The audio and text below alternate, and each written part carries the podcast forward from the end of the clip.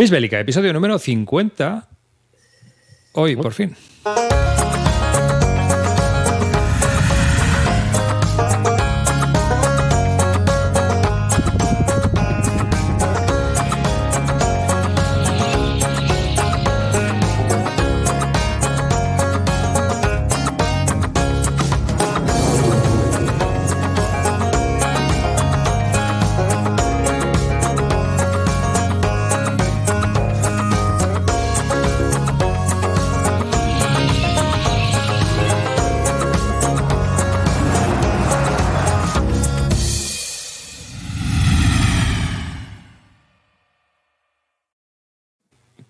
Pues eso, bienvenidos todos al episodio número 50 de este podcast dedicado a los Wargames, o eso dicen, es los que lo hacen.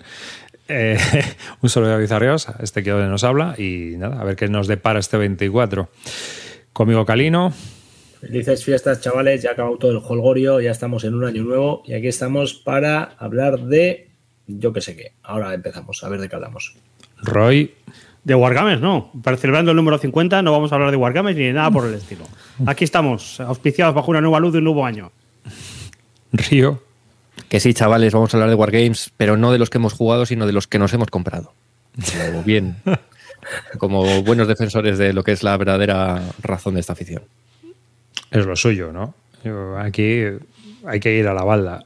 ¿Cuánto está, está si, si, hablamos, si hablamos de lo comprado, tenemos igual tengo para cuatro horas yo solo, ¿eh? O sea... sí, sí, pero Río tiene confesiones, ¿no? Sí, ya, ¿quieres ya, ¿quieres dar ya las confesiones? Vamos a empezar, ¿no? Yo creo que Venga, es lo suyo. confesiones.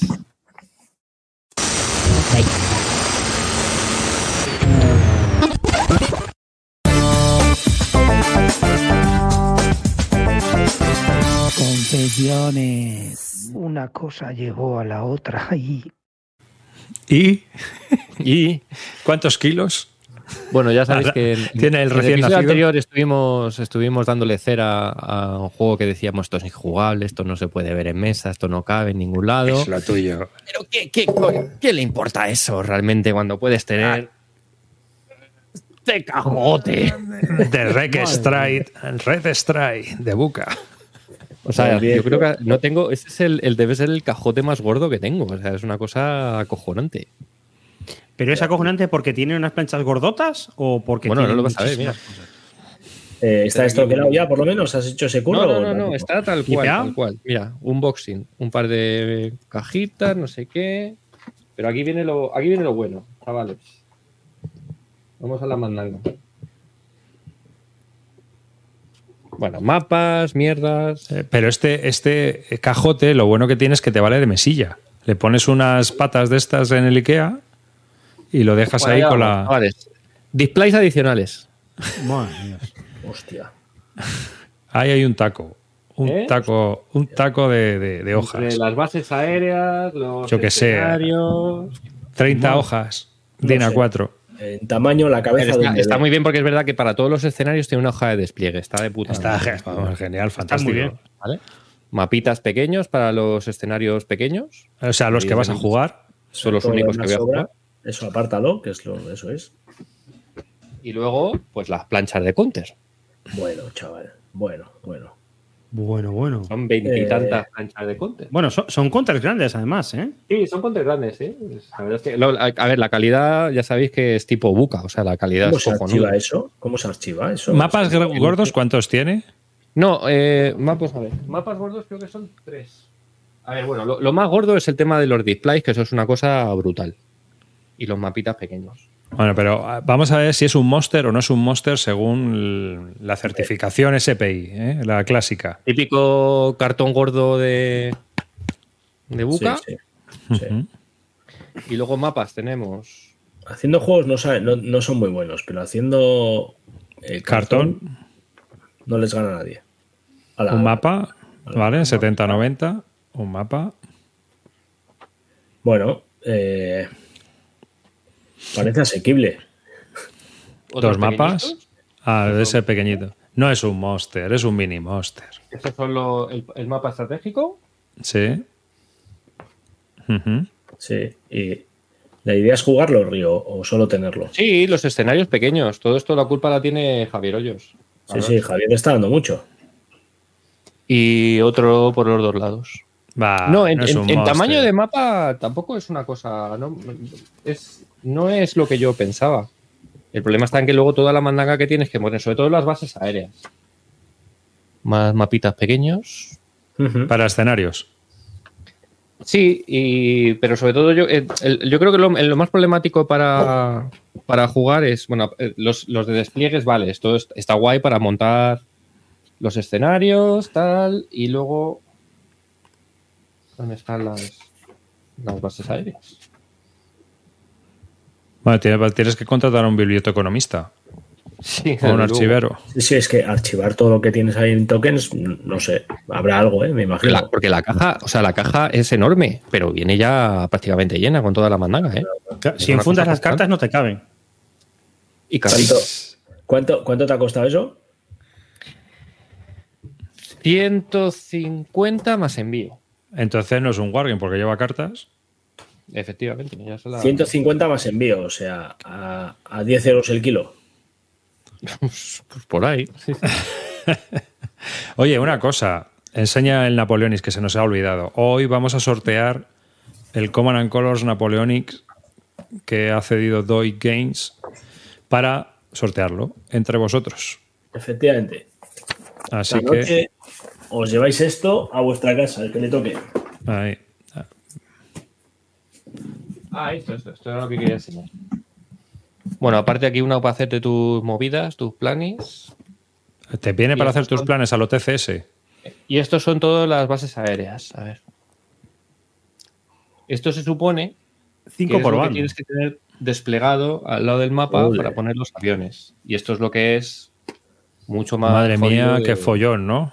Sí, sí. Pero eso a lo mejor no se podría llevar eh, con una aplicación, tío. Mejor. Vale, eso es una cosa que quería comentar. Lo, lo puse Ah, O sea, programas un Excel o tú que eres programador, no te puedes hacer algo. Sí, y lo he hecho ya. No para el Red Sky, pero el otro día lo estuve haciendo para el, para el Valley of Tears. Eh, que el, sí me cabía el mapa del Golan en casa, pero no me cabía los displays aéreos. Y hace tiempo vi un, un tío, es un japonés, en Twitter, o en Mm. X, como coño se llame ahora, que el tío veía que jugaba en, en una tablet, jugaba grandes campañas de la guerra civil Sí, sí. americana. Y yo, ¿y qué esto qué tal? Y yo ya me fijé un día en los posts y vi que el tío lo hace con una especie de, bueno, es el equivalente al Excel. El que Numbers, ¿no? En, en Mac, el Numbers. Entonces dije, coño, voy a intentarlo. Y me estuve montando el equivalente de las, de las cartas de, o sea, de los, de los displays de, de guerra aérea del, del Valley of Tears, me los monté en el Numbers. Y la verdad es que funciona de puta madre. Porque tienes, es como si lo tuvieras. Y luego con el, con el iPad, yo lo tengo ahí en el iPad. Va- y vas voy- por páginas en el Numbers, ¿no? Y vas cambiando y vas, y vas moviendo. Entonces tienes los, tienes los, los counters recortados y simplemente pues lo vas moviendo como si fueran fichas, como si fuera un basal, eh, pero con, con el iPad y con el dedo. Y los Ese tío se monta de todo. El Mm. japonés ese que, que Pues no lo he seguido, es-. He seguido la misma dinámica. La idea es que utilizando el módulo de Basal, que ya vienen las fichas recortadas, o sea, que vienen los GIFs de las fichas o los PNGs de las fichas, Es viene que el mapa. Yo una vez vi un post de un tío que lo, lo hacían con. ¿Os acordáis el Miro ese que hemos utilizado alguna vez para Sí, organizar? con el? Miro también, sí, Con sí, el sí. Miro. Con la, la pizarra esa infinita del Miro. Y entonces el tío se organizaba ahí también el tablero con los counters y tal, los displays. Claro, como eso tiene zoom y a- a tal, pues ahora voy al otro. O sea que. Y podías hacer enfo- enfoques, ibas cambiando con atajos. O sea que, ojo. Que. Sí, sí, de que hecho, para mira, a ver eso- si os lo, lo puedo enseñar. Y la verdad es que me- a mí me ha, mm, me ha abierto un poco la, la idea de un montón de juegos que en casa no puedo montar, sobre todo por los temas de los, de los paneles adicionales. Por ejemplo, el típico es el Pacific War. Pacific War es otro juego que tiene un mapa bastante razonable, pero luego tiene los displays esos inmensos donde tienes que tener las flotas y es un puto coñazo de gestionar. Entonces, claro, con algo así, yo creo que se queda, se queda bastante bien. Y entonces creo que voy a. Creo que voy a ir montándome además, toda esta movida. Te- lo puedes montar en el ordenador, lo sincronizas y lo tienes en, en Claro. el iPad ya montado. Bueno, no sé si con el brillo, con el este se va a ver. No se ve. Ah, ahí, ahí Ahora, sí ahora, se ve. ahora. Ahí ¿Ves? sí se ve. Este, por ejemplo, Ponlo, es el. ponlo en grande, David. Voy, voy, voy, voy. Te lo pongo en grande. Lo siento por aquellos que solo lo escuchen.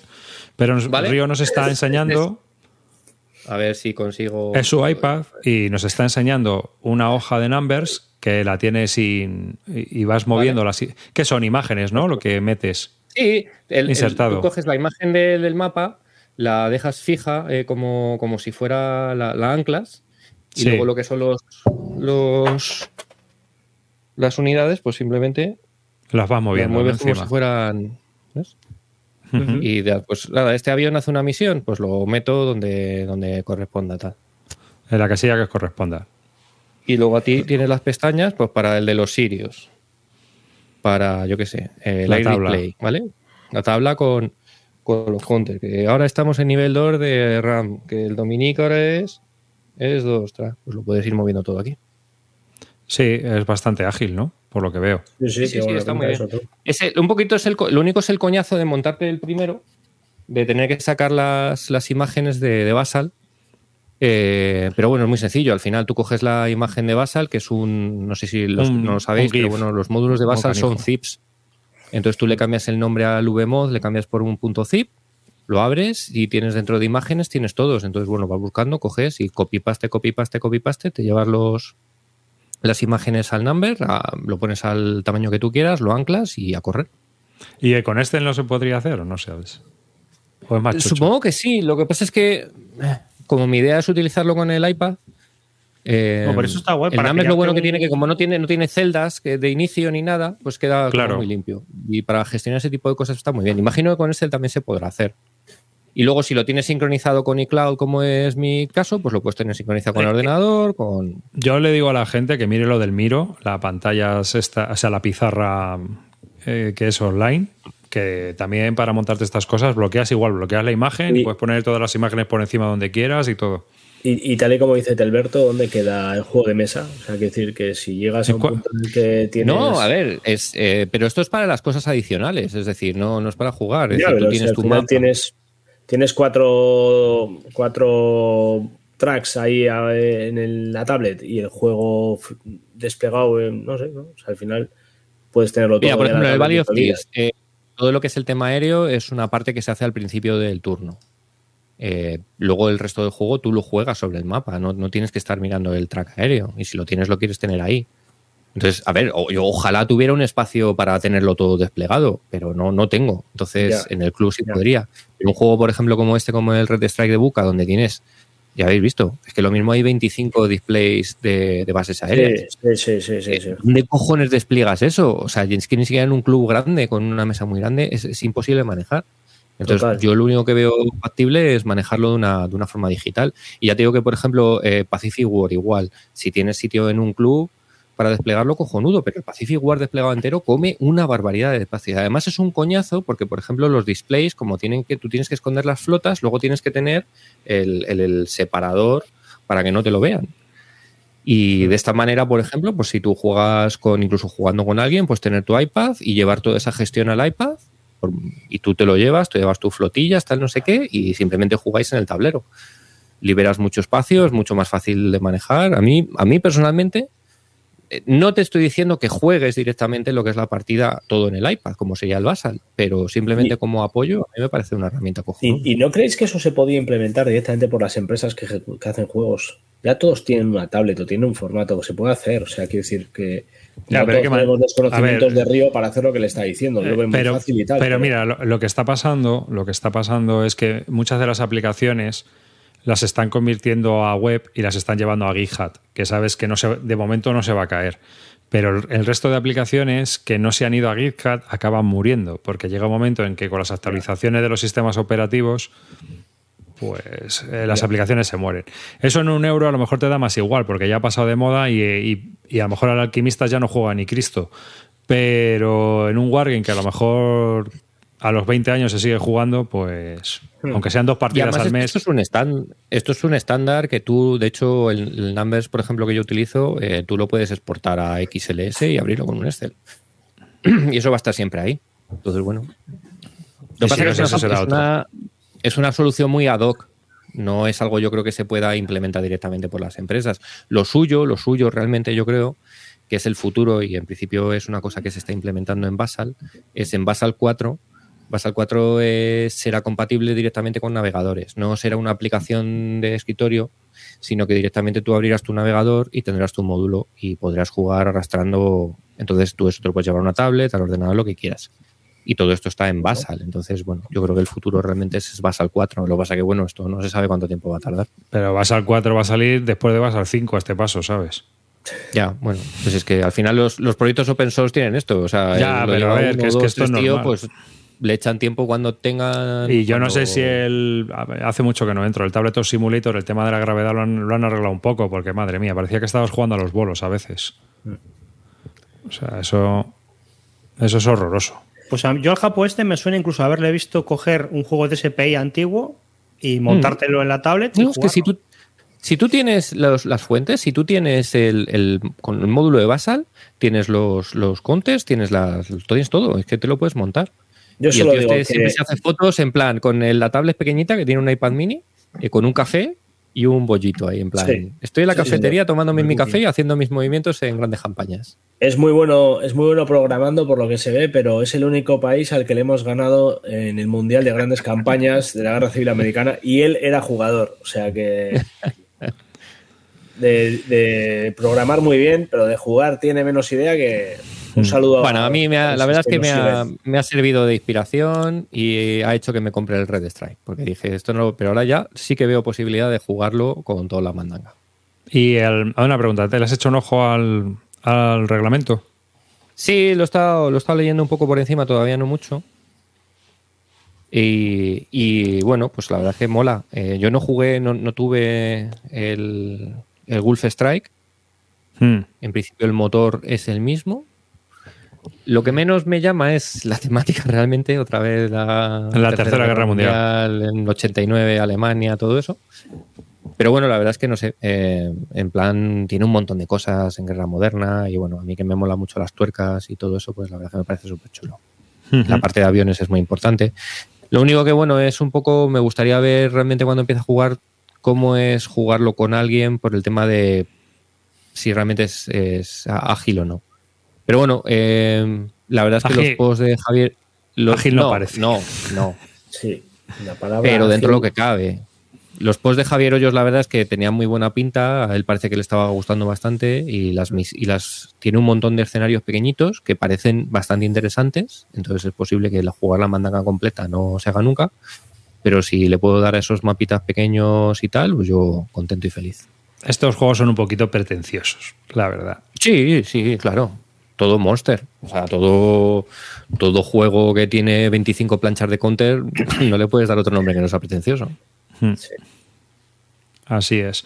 Yo, yo- yo estuve mirando el reglamento y a mí me pareció que es un juego bastante interesante. No entra, no tiene cabida ni de coña en mi colección, pero me parece que, que joder, lo que propone es bastante, porque es que toca todos los palos, desde los misiles, los cohetes, el tema aéreo, todo, todo, todo, todo, todo. Le faltan los drones que no estaban inventados. Eso es una. Eso, por ejemplo, ya lo hace. De los que yo he probado de Guerra Moderna Network. La serie Network toca todo eso. Pero es mucho. Por lo que yo he visto, en la parte de Network es mucho más abstracto. ¿Vale? Todo ese tipo de cosas. Menos la parte aérea que sí que tiene bastante detalle, el resto es bastante abstracto. Y esto mm, se quita esa capa de abstracción y te da detalle en todas las capas. Pues veremos a ver qué tal. Hmm. Ya nos dirás. Mira, yo me he pillado el. ¿Cómo se llama esto en, en finlandés? No, esto es ruso. Belikille Luki, que es de Legion y es un es tipo Snafu. Es, es el mismo sistema. Un mapa en DINA 3, igualito que lo tuyo, ¿ves? Sí, igualito. Sí, sí. Las tablas abajo y un Una- reglamento, un reglamento que tiene. Verás. Un reglamento que tiene. ¿Cuántas hojas son? Esto. Dos. Ocho. Ocho páginas de reglas. Una hoja de ayuda. El, el yin y el yang. Y Río un, que. un trocito de counters eh, como en una planchita. Río Sí, que ha subido el juego sí. con un traspale a casa y el tuyo que se ha perdido entre, entre los, los clines usados. O sea, Me imagino que, bueno, esto acaba de salir, esto me imagino que llegará en breve aquí a, Mm. a España. Eh, todavía no ha llegado. Esto yo lo pillé en una tienda alemana. Eh, por otras historias. que contaré, pero más adelante. El caso es que este es el jueguecito que, que, bueno, es un juego de iniciación, que por cierto, Snafu ya ha sacado el de la isla de máquina, ¿no? ¿Cómo se llama? Es que sí, sí, ese lo sacó ya hace tiempo, ¿no? Sí, sí, pero como no tienen eh, newsletter, no me entero yo de nada. Como no esté al tanto, chicos, hacer una newsletter y avisar a la gente que son clientes de las novedades que sacáis, que es escribir un poquito y tal, que la gente luego se lo compra. Así. Pues, porque yo ya redes sociales no es que vea mucho los generalistas, como no... Una newsletter, por favor. Qué pidón soy, ¿eh? 15 pavos vale el Mackinac Island, que también es otro juego de estos similares, de los pequeñitos. O sea ¿Habéis que- probado el, el- el- el otro que sacaron del de la, el de la defensa de Sicilia? De, uy, Sicilia, joder. ¿De Malta? ¿Habéis jugado? Sí. ¿El Nothing Left to Bomb? Está muy guay. No, el Nothing, pero el de las bombas, el Nothing Left to No el de no, Maleme, ¿eh? No el de Malene. Ah, no, perdón, yo el de Maleme no. El de Maleme, el de Maleme. El otro No, no. es que el otro yo no le pillé porque es de. Se juega. Hay que jugarlo dos, dos sí o sí y es con unidades ocultas, ¿no? O sea, porque tienes un, un divisor y todo, un separador. Así que he visto algún vídeo, me parece, pero no, no, le, no, me, no me interesó por eso, porque como había que separarlo y estaban unas unidades ocultas y otras no, pues, pues nada. Con el Luego- Numbers. Sí, luego a mí me ha llegado este nuevo de Vanish All Their Fears, que es una coproducción entre Ben Hull, el del Fears of Fire, una persona muy, muy maja y muy carismática, no habla nunca, y el David. Foss, que es también otro que ha hecho algunos grandes fiascos en GMT, como The 30 Years Wars, el CDG, aquel famoso, que era bastante infumable. Pero, y también hizo uno con el sistema de, de Berg napoleónico, el Austerlitz 1805, hace ya muchísimos Esos años. todos fracasaron. Sí. Hicieron tres o cuatro y no. Pero luego esa- ese sistema es el que ha cogido el francés este. Sí, sí, sí, sí, pero estos juegos verlos hacía muy complicados Sí. y no les iba tan bien el, el tema. Hicieron tres o cuatro y esa serie no, no tiró para no, arriba. no cuajó, no cuajó. Mira, dice Telberto que yo sí que soy carismático arriba. ¿Qué va? Carismático es Calino, por favor. Si, si hubiera que hacer una encuesta de carisma, este es mi hombre. Este es mi hombre, por supuesto. O sea, de eso no hay duda. Que. Creo, creo que era sarcasmo lo de Telberto, ¿eh? Ah, no me había dado cuenta. no me había dado cuenta. Que, bueno, Vanessa de Fier. ¿En qué se diferencia? Esto es un poco la evolución de, de la parte esta del renacimiento de las batallas del De Pick and Musket and Shoot, Pike. Musket and Pike. Musket and Pike. Y esto ahora se va a llamar Bayonetta Musket. Lo que no sé si tendrá mucho éxito esta serie porque fue abrir el reglamento y empezar a ver cosas raras. Cosas raras que no son ni ratios, ni sumas, ni divisores, ni fracciones. Los tíos han dicho que tienen tres planeados, pero que no cuentan con sacarlos. Bueno, Porque el juego es raruno. Raruno es que hasta que no lo probemos no sabemos incluso si vas a tener muchas decisiones.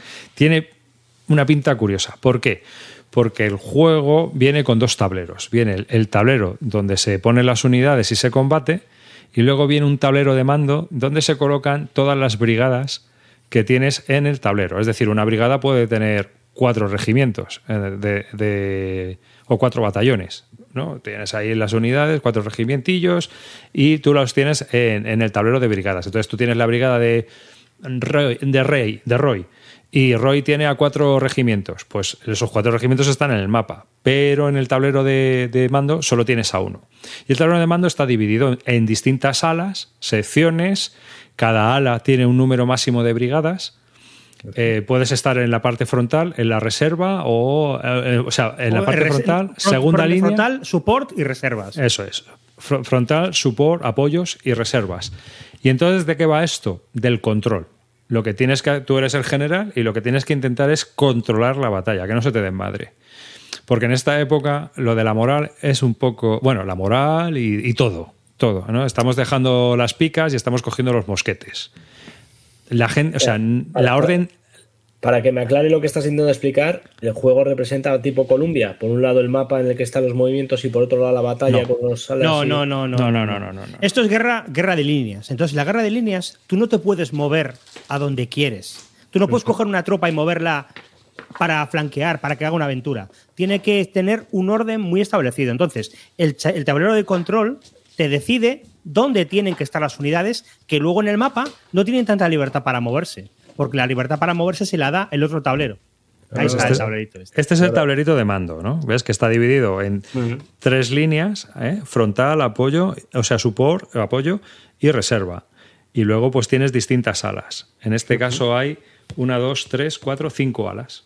¿eh? Y en Blenheim pues también tienes cinco alas. Hay una ala que admite seis brigadas, porque es la- el terreno lo admitirá, y otro ala que admite solo tres brigadas. Entonces tú tienes que poner ahí a tus, a tus generales o tus coroneles con sus regimientos, con sus brigadas, y la movida está en que esto es rígido. Es decir, que si pones a la brigada de fulanito delante de la de menganito, si menganito se adelanta, se le cancelan automáticamente las órdenes y se tiene que colocar otra vez en posición. ¿Y de qué va esto? Pues va de controlarlo, de que se van enfrentando y tú vas decidiendo que si la brigada de fulanito se va a poner un poquito más a la derecha, que si Mengano va a relevar al otro y va a haber un cambio en el frente. Entonces la del frente se va hacia atrás, la de atrás se va hacia adelante y todo eso lo tienes que ir luego representando en el mapa, moviendo los distintos regimientos. Ya. Y claro, se ha percibido muy bien, pero en cuanto empiezan a recibir tiros los tíos, empiezan a huir, tienes que reponer las brigadas que están muriendo en el frente con Lleva otras traértelos de otro ala. y tienes que traértelos de otro sitio y para hacerlo, para mover en el tablero de mando tienes que hacer chequeos de liderazgo y a lo mejor no te salen. Entonces es un rollo como muy rígido. A mí me parece muy curioso, ¿eh? Yo, yo esto lo quiero Sí. probar. Sí, sí, a ver, a ver. Ahora, luego, pues a lo mejor resulta que no tiene mucha chicha. Pero bueno, en principio la idea es muy original porque no se había visto esto. Yo no lo había visto nunca. No conozco ningún sistema ¿Qué, que sea qué- similar. qué época, ¿Qué época es? ¿Qué- Estos son las guerras. eh, Guerra de sucesión española. Y Guerra de sucesión guerra española. De, de Del los norte. años, no me acuerdo cómo es esto. la guerra del norte, esta. No, la del norte no es, es otra. Sí, pero espérate. Hay una batalla con Mambrú y otra con. Una es de 1693 y Blenheim, que es de 1704. Vale. La, Liga de los, la guerra de la Liga de los Habsburgo. la guerra, y la guerra de, de sucesión española. Son O sea, que sale Mambrú. Sí, Sí, sale Mambrú. sale Mambrú. sale en la segunda, es el general. ¿Qué pasa? Estas, estas, estas batallas no le interesan a mucha gente y aparte este sistema de es raruno, raruno. ¿Ves? Aquí viene un despliegue de las brigadas, cómo están colocadas una frente a otro en la batalla. Pero es que el tema es que esas brigadas tienen que ir culo con culo. Entonces, si una quiere moverse porque ve un flanco, si no está reflejado eso en el tablero de mando, no se puede separar de las otras dos, ni puede adelantar a una brigada que está más a la izquierda que ellos. O sea, no puede. Tienes limitaciones en el mapa. Es, y es esto el- funciona. Claro. El táctico de 1600. Sí, gran táctico. Es que estas batallas son gran tácticas, no son tácticas. Son, son grandes. Porque además eran, eran batallas muy grandes, ¿eh? No eran batallas. Luego, las batallas de la Guerra de los Siete Años, tú que tienes eh, juegos de la serie Bar, son mucho más pequeñas porque eran profesionales. Es que aquí no eran profesionales. Aquí iba Peña que la, la pillaban, la daban el fusil, le enseñaban a. Date cuenta que en esta época todavía no existía la orden de apuntar. O sea, era carga, fuego. Y luego, por ejemplo, una cosa muy curiosa que estábamos hablando Roy y yo, tú las unidades tienes que salvaguardarlas porque el, el impacto gordo es la primera salva. Claro, cuando has cargado y tienes el fusil cargado y preparado y todos tienen fusil para disparar, porque no es- esto es sincronización. Lo bonito es que disparen tren- de 300 personas a la vez, porque es cuando los tiros realmente Claro. tienen impacto. Si disparan 20 y 20 y 20, n- no le das a nadie. Entonces, muchas veces las unidades disparas con ellas y si puedes, las retiras, metes otra que tenga la volea cargada para que Claro. dispare y haga el máximo impacto. Es Esto acaba de muy- salir, ¿no? Acaba de llegar, ¿no? Sí, sí, esto Sí, acaba sí. de llegar. Y luego, pues, por ejemplo, mira, en Blenheim, en el libro de, de- en el playbook, pues viene un montón de movidas con todos los despliegues históricos que hubo, los generales Es que, había con cada uno de los regimientos. 60 y pico hojas, ¿no? Qué así. tú. El orden de batalla Para dos, para dos batallas, además, solo. Para dos batallas. ¿Eh? ¿Sabes? O sea, ¿Qué viene muy historiado. Que hiciste así con el dedo. Ah, sí. Te- tu, tu Mac. Eh, entonces, notas históricas, ¿ves? Entonces luego te explica cómo funcionaban las líneas de combate, Claro. cómo se intentaba flanquear. Me acuerdo de haber visto el playbook de un, de un Musket and Pike de los últimos y flipar. O sea, en plan de decir, pero aquí me está contando aquí la Biblia de unas batallas que no, yo no conozco de nada, me parece la hostia. Y con esto yo creo que van a conseguir lo mismo. A mí me parece súper curioso. ¿eh? Luego viene un apartado de bibliografía que todavía no he mirado, pero bueno, alguno caerá, porque a mí me pasa siempre. Y Bueno, a ver qué tal, porque Ben Hull ya sabemos que hace. Ya, pero aquí está el otro. Maravilla, pero, Y- pero y el otro- Tienes que trabajar mucho. Y el otro está muy activo en, en los foros de, de, de Consign War y contestando a la gente y eh, hablando sobre el juego y poniendo fotos y de todo. O sea que el otro sí, el otro está a tope. El otro Mira, Asburguito nos decía antes que el, bus- que el 30 Years War no está tan mal. Yo lo jugué y no está tan mal el juego. El problema que tuvo es que tenía unas cosas un poco raras y que, y que a los culoduros no les gustaba porque el juego se podía romper si jugabas de una manera determinada y quedaban cosas muy raras. Entonces yo creo que por eso el juego cayó un poquito en desgracia. Pero el juego en sí no estaba mal. Yo creo que a mí me parece que trabajo, yo me leí las reglas y tiene cosas muy interesantes.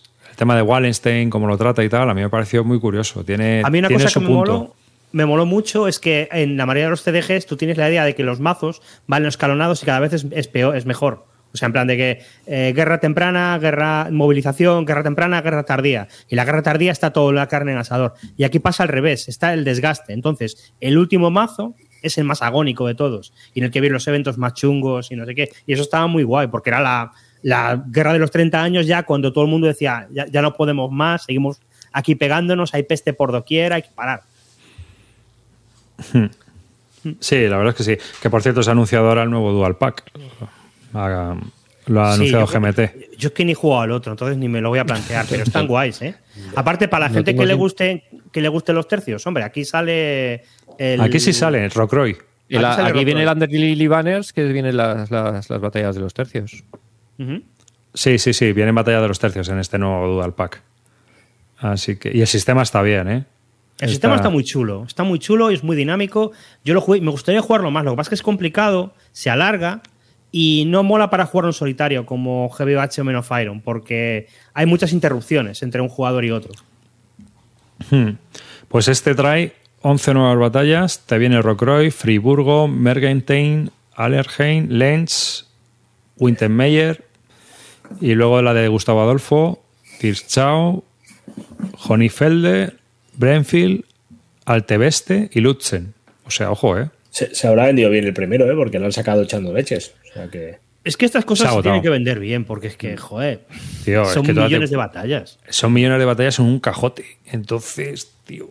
ahí- Yo me pillé, me pillé el Alejandro hace poco y me puse a contar, me puse a contar. Son 41 batallas lo que te viene ahí. O sea, te, tienes para todo lo que quieras. Te vas a cansar del juego antes Ya. de que te las juegues. hmm. Dice Alberto que él es más de botellines en vez de tercios. La verdad es que una doble. Yo soy es que soy más de barril. Sinceramente. Pero en fin. Tú- así, ¿Y algo nuevo que te hayas pillado tú, Calino? Que quieras así enseñarnos así chulo, que digas, "Buah, pues me he pillado esto y. Pues chulo, chulo. Bueno, solo el Valley of Tears, que no sé dónde está. Ahí, no sé si lo veis, ahí arriba, el Valley of Tears. Eh, mucha mandanga Eurogamer, me pilla un Magenite. Entre ¿Te otras has pillado un Magnite y eso? Pues porque me dio la vena. Joder. Eh, y el Dune nuevo, el Dune que ha salido. Pero bueno, es, Eso es lo un- metemos como Wargame. es un wargame, ¿eh? eso es un wargame. Eso es un wargame. Los Undaunted estos que han salido también ahora por Duit. eh, de hecho, eso es lo, yo creo que lo que más he jugado estas navidades. Bueno, pero Y- de jugar no, no hablemos todavía. Estamos hablando de cosas que no hemos todavía probado. Una mierda que de la que me hablaste tú, ya hablaremos. Hmm. Eh, y poca cosa más. Pero vamos, que tengo todo esto ahora para probar. Tengo para meses y meses y meses de, de juegos.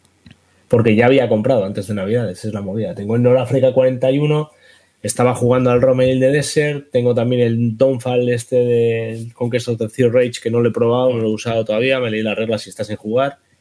Me hice también con el Command and Colors Napoleonic. O sea, es que tengo ahora mismo un arsenal de, de juegos que, que he estado, me hice una lesión en el tobillo, estaba todo el día tirado y ha sido lo peor que me ha podido pasar.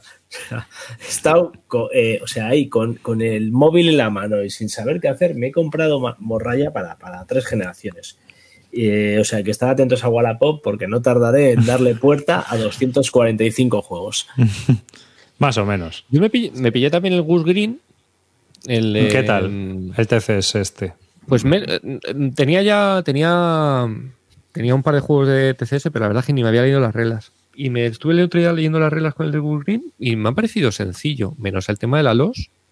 Hmm. Me ha parecido interesante. Fíjate que ya no soy de tácticos, pero justo la escala de, de estos tácticos es, me mola un poquito más, porque es una escala un poquito más. Te refleja más lo que es. Es- es una un compañía, ¿no? completa.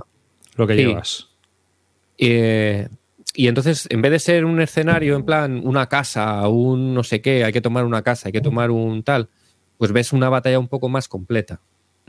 Y me hago molado. Entonces, no sé, voy a ver si consigo jugarlo, eh, engañar a alguien para jugar este. eh, que Sí, porque ahí hay que escribir órdenes, ¿no? Hay, hay que plantear órdenes. el tema eh, es el. Sí, bueno, en las reglas él te dice que tú puedes jugar sin, sin las órdenes, pero que es lo que es realmente lo que mola.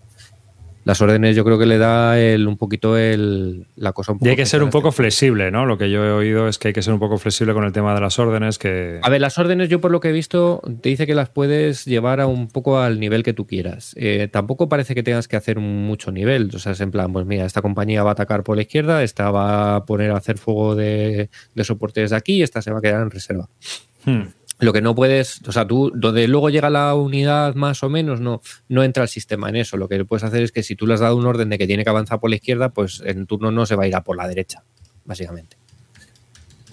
Entonces, bueno, no sé, tiene, tiene buena pinta, no, no lo sé. No sé la gente sí que, que lo haya jugado a este sistema, porque como es un sistema que está ahí como a punto de morir, pero no sé, yo lo que he oído es que también ha evolucionado mucho desde los primeros reglamentos hasta los últimos, porque es una, son las reglas 4 punto algo. Entonces ha debido de dar bastantes vueltas. Pero me ha parecido, no me ha parecido complicado, me ha parecido sencillo. El tema de la LOS sí que tiene un poco más de miga.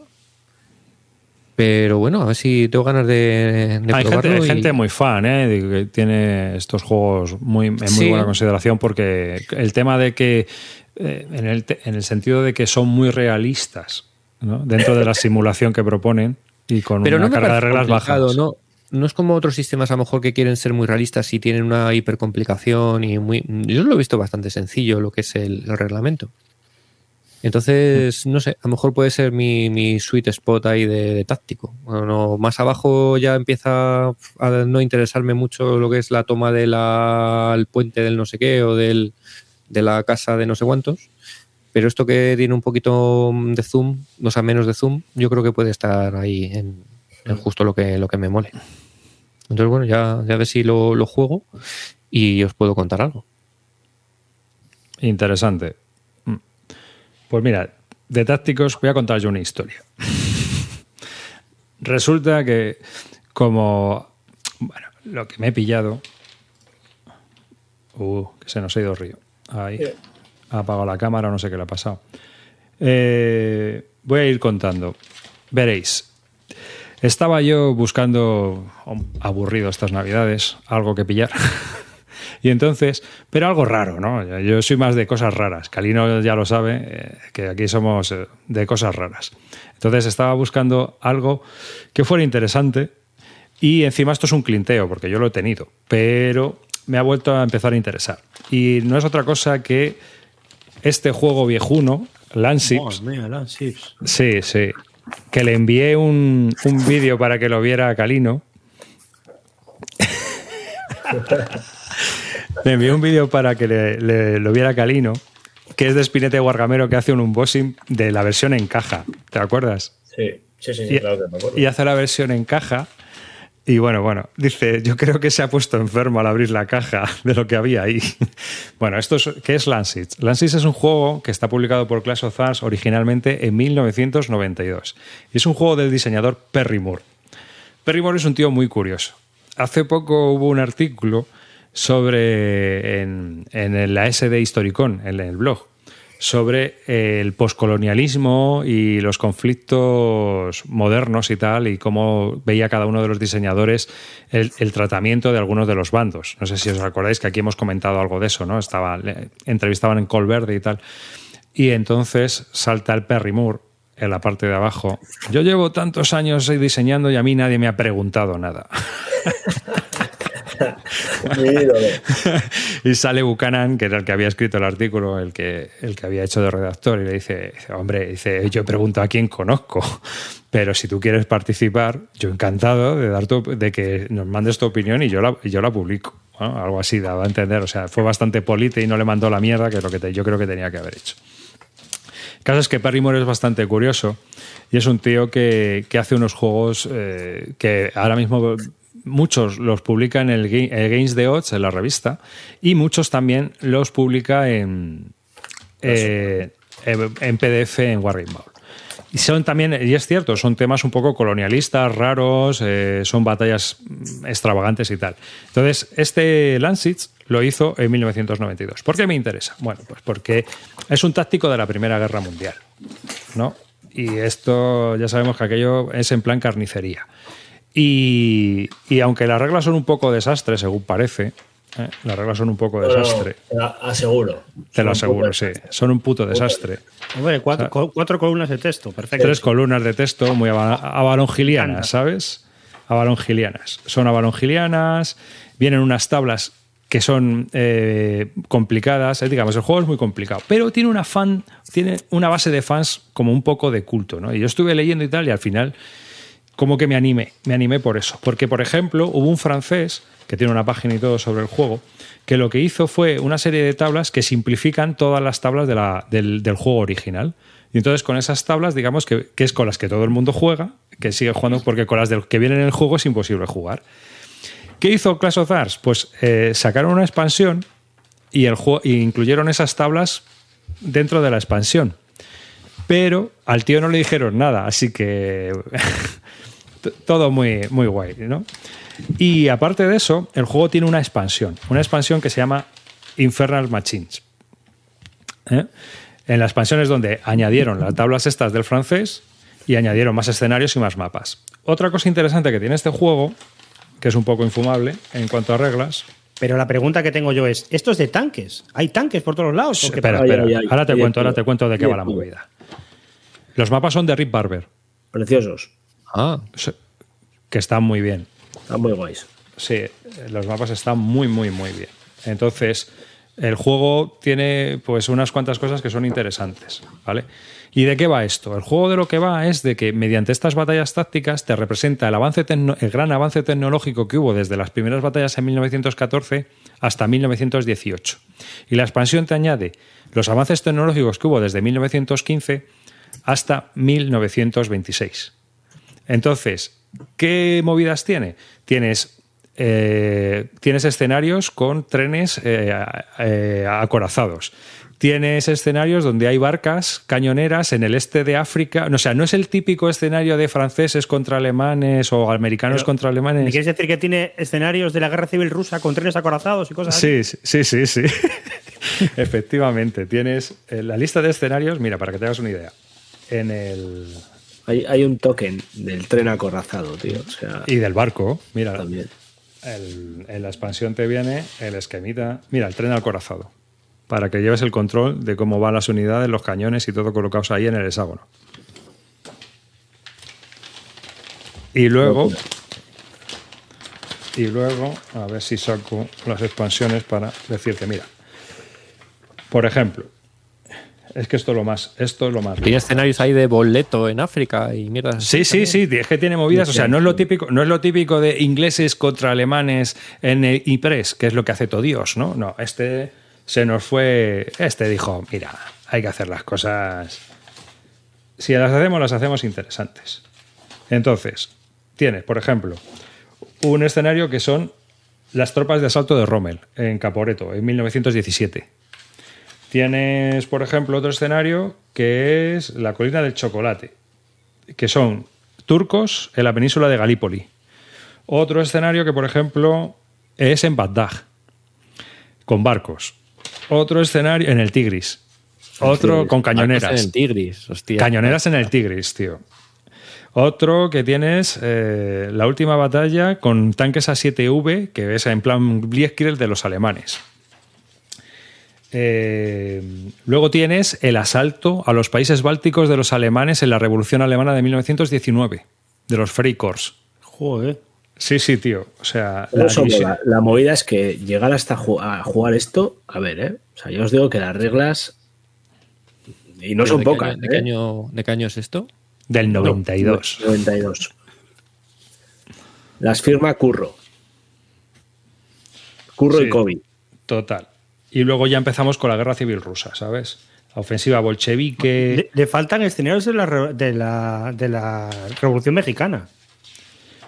Pues se podrían hacer, porque ya ves tú. No ha llegado. Ya. Eh, la guerra de contra los polacos. O sea, hay de todo. Aquí hay. Esto es la hostia. O sea, está en la leche que las unidades, por ejemplo, no te vienen con lo típico de alemanes. No, no. Son unidades genéricas. Para Ah, que tú las decidas qué bando es. los coges, coges lo que toca, eso es. Claro, coges lo que toque. Tú, pues unidad re- regular, unidad de élite, unidad de tal. Y las vas colocando y las vas teniendo. Y luego pues tienes tus tokens aquí, donde tienes barcos, remolques para los barcos, ametralladoras, cañones, acoraz- eh, vehículos acorazados, armaduras personales, francotiradores, hay de todo. Sí, sí. ¿te- te- ¿No has visto fotos de la Primera Sí, Guerra sí. Mundial donde salen los soldados Sí, sí, con, sí, que con armadura de acero? sí, sí, sí. Sí. Que las dejaron de usar para probar el, el gas, otros para. eh, eh, eh, hay- hay- además, hay cosas que no se pueden ni contrarrestar, ¿eh? O sea, hay cosas, hay armamento que no se puede contrarrestar por el otro ejército. Está muy guay. O sea, O tiene sea, que uno tiene gas y los otros se joden. Nada, sí, sí, tal cual, tal cual, tal Vale. cual. Eh, Muy vergiano, muy vergiano todo. Y eh, dije, va, esto. Hay aviones también, por supuesto. O sea, que tiene. Es un juego táctico, pero tiene. O sea, cosas curiosas. Lo primero, no necesitas más expansiones. Es decir, con esto el juego está completo para todos los escenarios y para todas las guerras. Ya tú te lo montas como tú quieras si quieres hacer nuevos escenarios, que hay algunos también publicados. Y otra, o sea, sé que no es lo típico de ha salido la caja de 1914 y ahora sale la caja de 1915 y ahora salen los ejércitos prusianos y ahora salen los ejércitos del este de, de los, de, Bueno, de como, los como húngaros. las fichas son genéricas, ¿no? Como dices. o Claro, sea, efectivamente. El juego es una especie de kit. Tú lo tienes ahí, tienes los escenarios y tú te lo guisas y tú te lo comes. Ahora, lo, que, lo jodido va a ser aprender a jugar, pero bueno, ya eso es otra historia. Ya nos, nos pegaremos con él.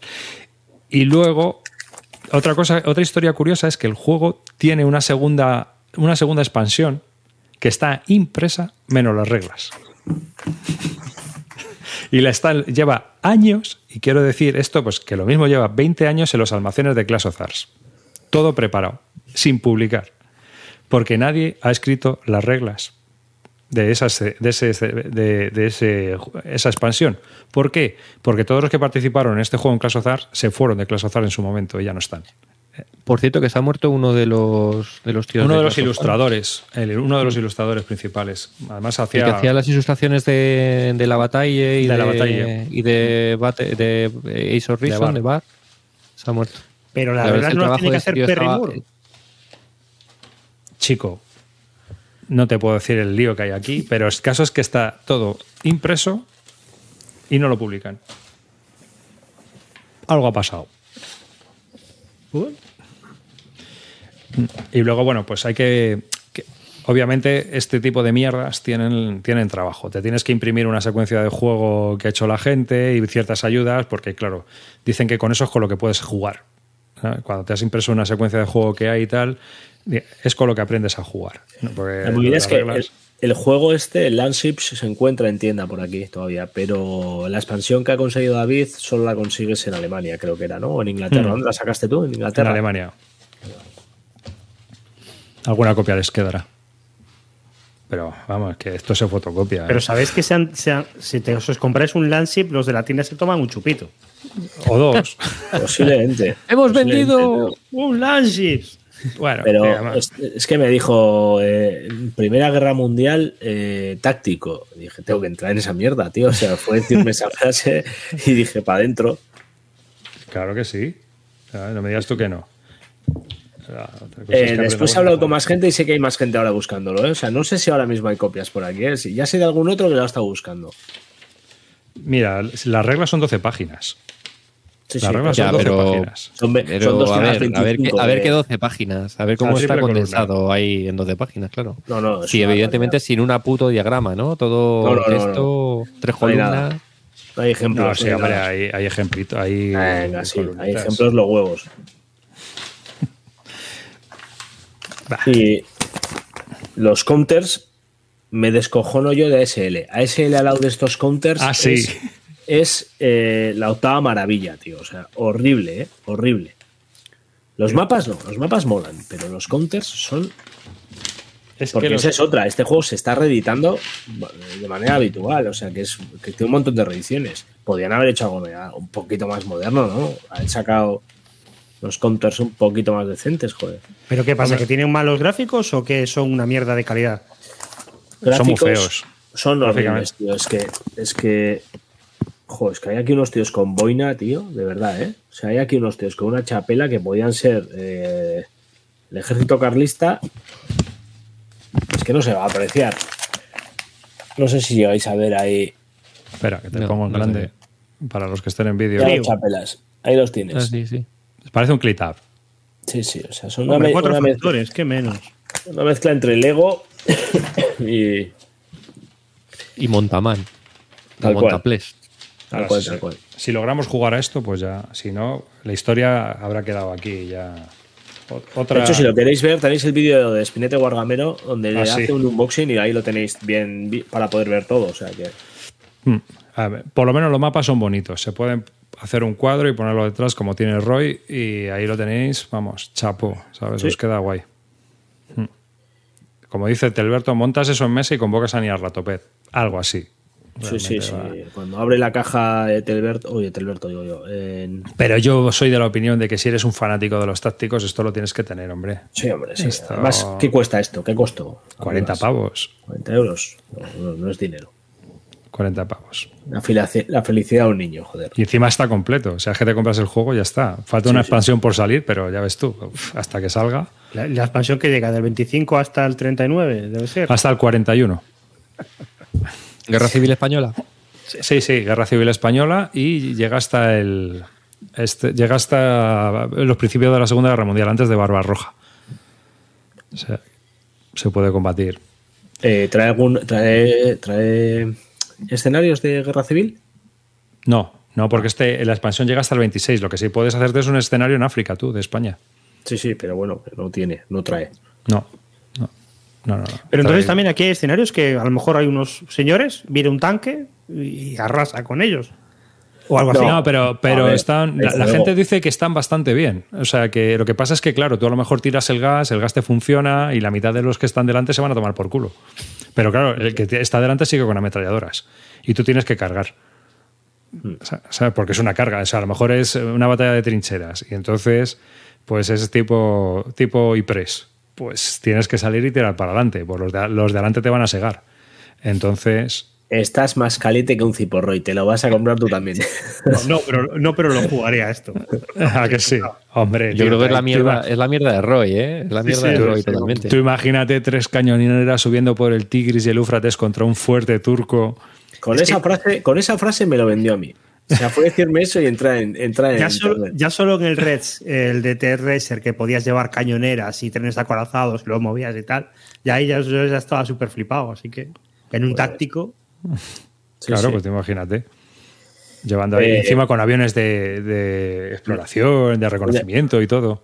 Un detalle que no sé si os habéis fijado, algo a lo que arriba se ha criticado toda su puta vida los napoleónicos. Siempre, los- Lo de comprarte tu juego, jugar con las tablas que aparecen en, en las reglas que saca, que saca el Fulanito. quinto. Exacto. Y aquí él. 69. Porque es, eso es un desarrollo que la propia editorial ha, ha asu- ha asumido como propio.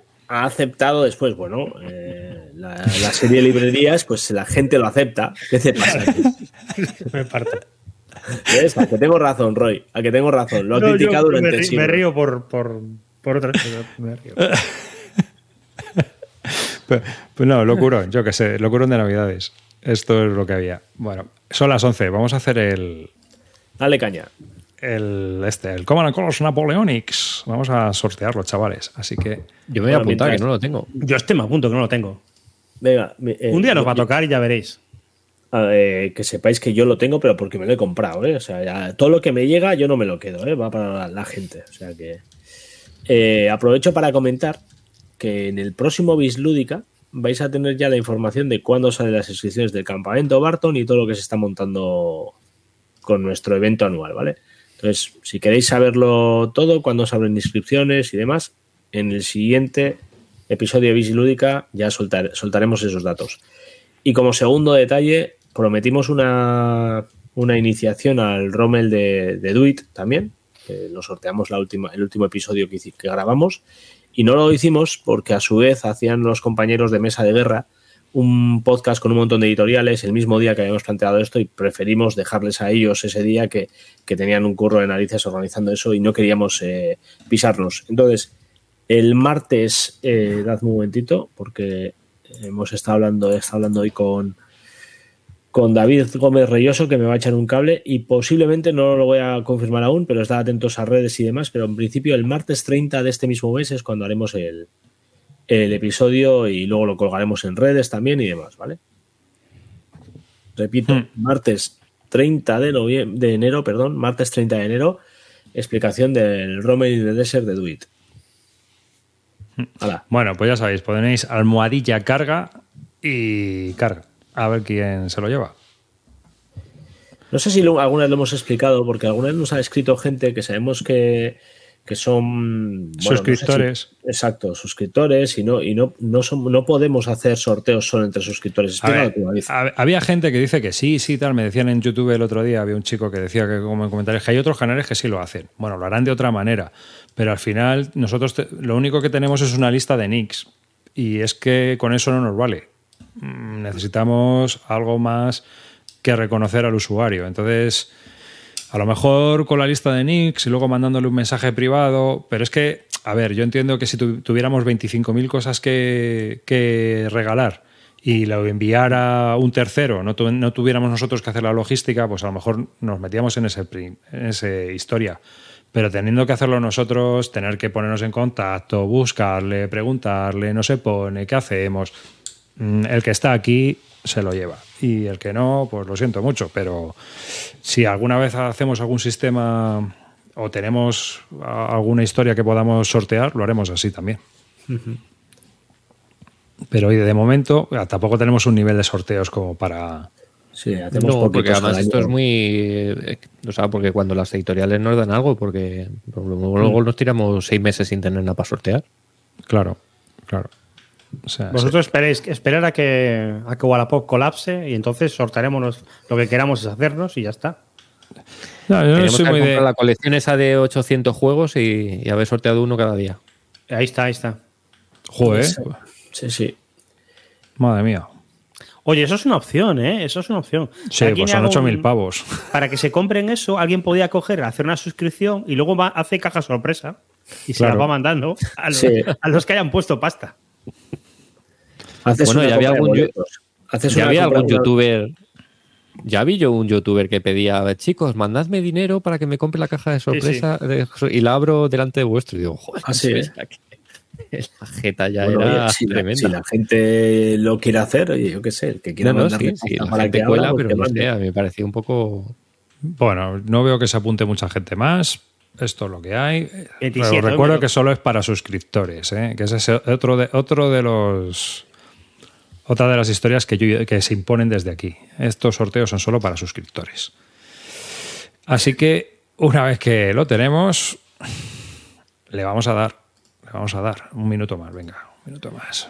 Y aprovecho me que pregunta, que pregunta Palafox por la sección de chula de libros, eh, que, que ha, debido- ha gustado mucho, tío. Ha habido mucha gente que ha escrito, que nos ha hecho llegar, que le ha gustado lo que hicimos de hablar de libros en el último, que fue algo improvisado, que no hicimos nada preparado, pero. que- Hombre, yo, yo alguno, pero mucha gente, ¿no? Sí, hombre, sí. Sí, bueno, Sí, hay gente que hasta se, se compró algún, gustado, ¿eh? Sí, sí. se, ha, se ha comprado hasta algún libro, sí, como Ángel Berlana se compró algún libro y tal. O sea, hay peña que se, lo ha- se ha comprado alguno. Así que, Pues, bueno, ya haremos otro día otra. Tampoco se puede hacer todas las veces. De vez en cuando venga, hacemos alguna y ya está. Bueno, pues venga, vamos a darle. Le damos ya. A ver quién va a ser el afortunado. Ya pasé. Oh. Oh, Uy, Uy. uy, uy, uy. Uy. Pues Juan Antonio. Juan Antonio. Juan Antonino. Ah, Juan Antonio. Juan Antonio. Ju- Juan Antonino, te ha tocado, tío. Oye, ponte Toman en con los contacto- napoleónicos. Eso, explícalo arriba para que le hagamos llegar esto. Nada, te pones en contacto con nosotros y nos, lo- nos mandas tu dirección, tu correo, tu teléfono y uh, todos esos datos que son necesarios para el envío. Y ahora sí me da. A ver, que yo tengo que hacer aquí cosas. Vale, ya Pues, está. bueno, y gracias a Duit por darnos esto. Y nada, gracias a Duit por patrocinar este momento sorteo para que uno de los suscriptores se lo lleve para su casa. Así que, que te llevas un buen juego, hombre, un gran juego. Que lo disfrutes. Así que, ala. Pues nada, seguimos. Arrancamos ya con nuestras secciones de que hemos jugado o algo así. Sí. Venga, ¿quién, le, quién arranca? Darle, venga, darle vosotros. Mira, yo he jugado mucho, bueno, mucho, yo creo que ha sido mucho. Creo que llevo ocho partidas a, justo al de Do It, al, al Rome in the Desert. Evidentemente no con mi copia del juego, que se quedará ahí sin, sin ser nunca usada, pero por Rally de Troops. Ah, Lo ¿no has cual jugado en recomiendo- el juego?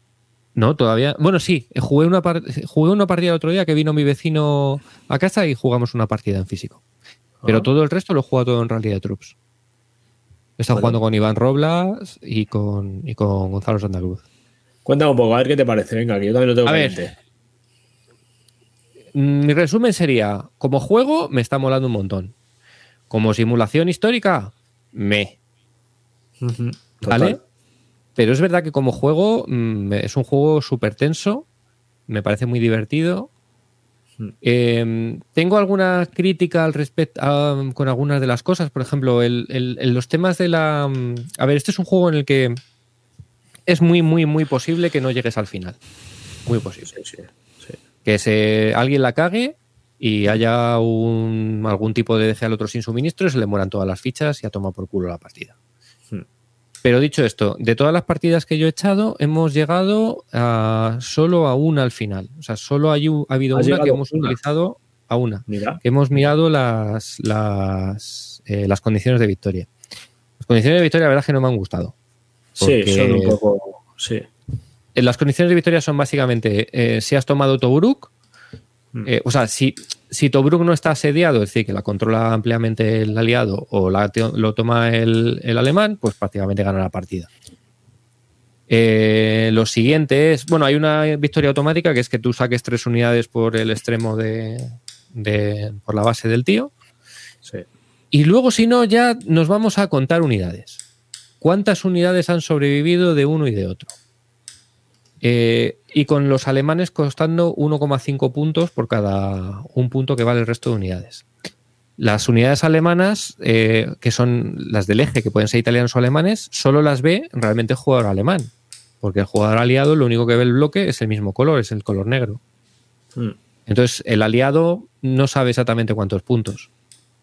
Entonces, no sé, eh, me da que al final hay una sensación, por ejemplo, la última partida que jugamos, hay una sensación de final un poco Eurogamer de te tengo que matar a uno, no tengo que matarme ninguno, entonces ya me retiro para que no me ataques. Me parece que da sensaciones, o sea, situaciones yo- un poco yo no estoy de a- acuerdo, ¿eh?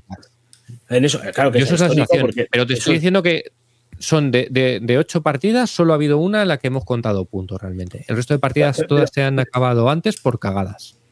Eh, sí, y precisamente eso es lo que intenta buscar el juego. ¿eh? No creo que el final del juego sea. Porque tú sabes, el alemán, como tenga unas cuantas unidades alemanas, está ganado. Sí, claro. O sea, es, difícil ganarle en unidades al alemán porque por el valor que tienen las, las unidades alemanas. Entonces te obliga a buscar un final y te obliga a apretar. No puedes, no puedes hacer justo lo que estabas diciendo. No puedes ir. eh, eh, pues eh, no sé cómo torpedeando, por así decirlo, no sé cómo, cómo llamarlo, pero yo creo que lo que busca el juego precisamente es eso.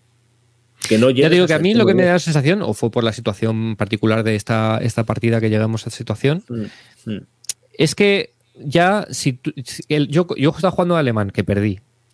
Eh, yo ya podía haber jugado Eurogamer de plan, voy más uno, pues ya, Ya. me echo para atrás. O sea, cojo todo. Pero para eso tienes que para llegar no me maten a nadie. Claro, claro, pero, pero es que eso Claro, es- pero me queda un turno y en vez de mantener la posición, intentar tomar algo, ya lo que digo es cojo todas mis unidades y me voy retirando. Y yo no, no quiero combate. Y, y A le dejo la. Mientras que mantenga Tobruk ocupado, me voy alejando. Me da, me da, me parece que puede dar situa- Ah. esa situación que me parece un poco chunga. A mí me Me parece gustaría más, que hubiera más- otro tipo de condición de victoria que no fuera contar puntos. O sea, A contar unidades. A mí, después de jugar bastante ya al juego también, más, más la única cosa que no me gusta del juego es que una sola unidad, un Mindundis, cualquier cosita que metas en la retaguardia puede hundir Sí, a no sé cuántos panzers, unidades. tal. Entonces, eso sí que en un momento dado, pues bueno, pues es bastante anticlimas.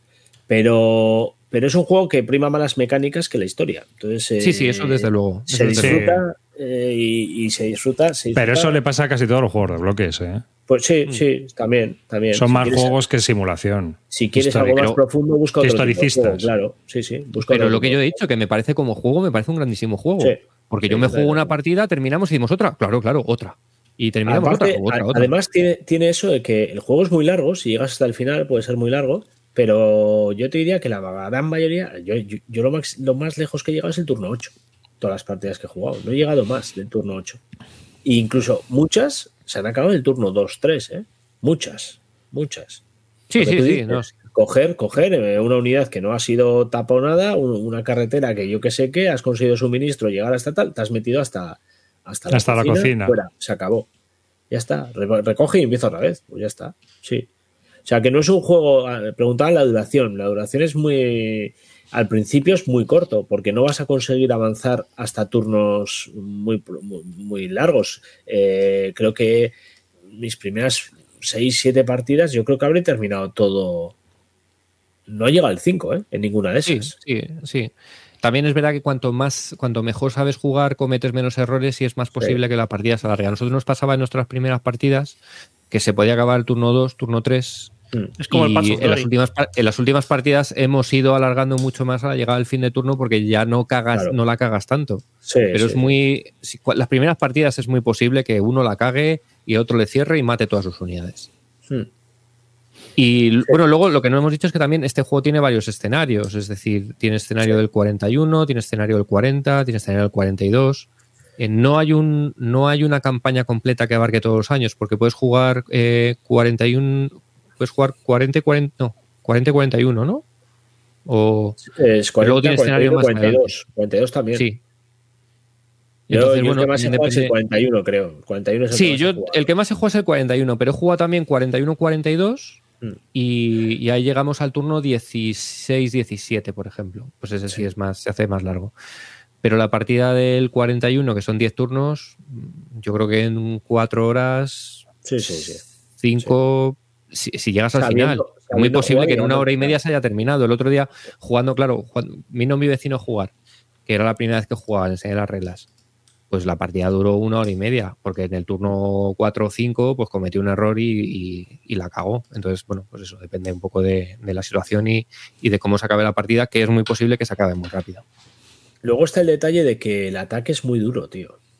El ataque Sí, es un juego muy, es un juego muy cabrón en general, todo. Sí, eh, te- tienes que atacar, pero estás todo el rato diciendo, ojo, es que, es que si ataco ahora, voy, a- voy a caer, voy a, voy a recibir. Siempre ataca, el ataque se hace de manera que el defensor primero ataca y lo que sobrevive el atacante es lo que puede atacar al defensor. Entonces siempre vas a recibir antes de empezar.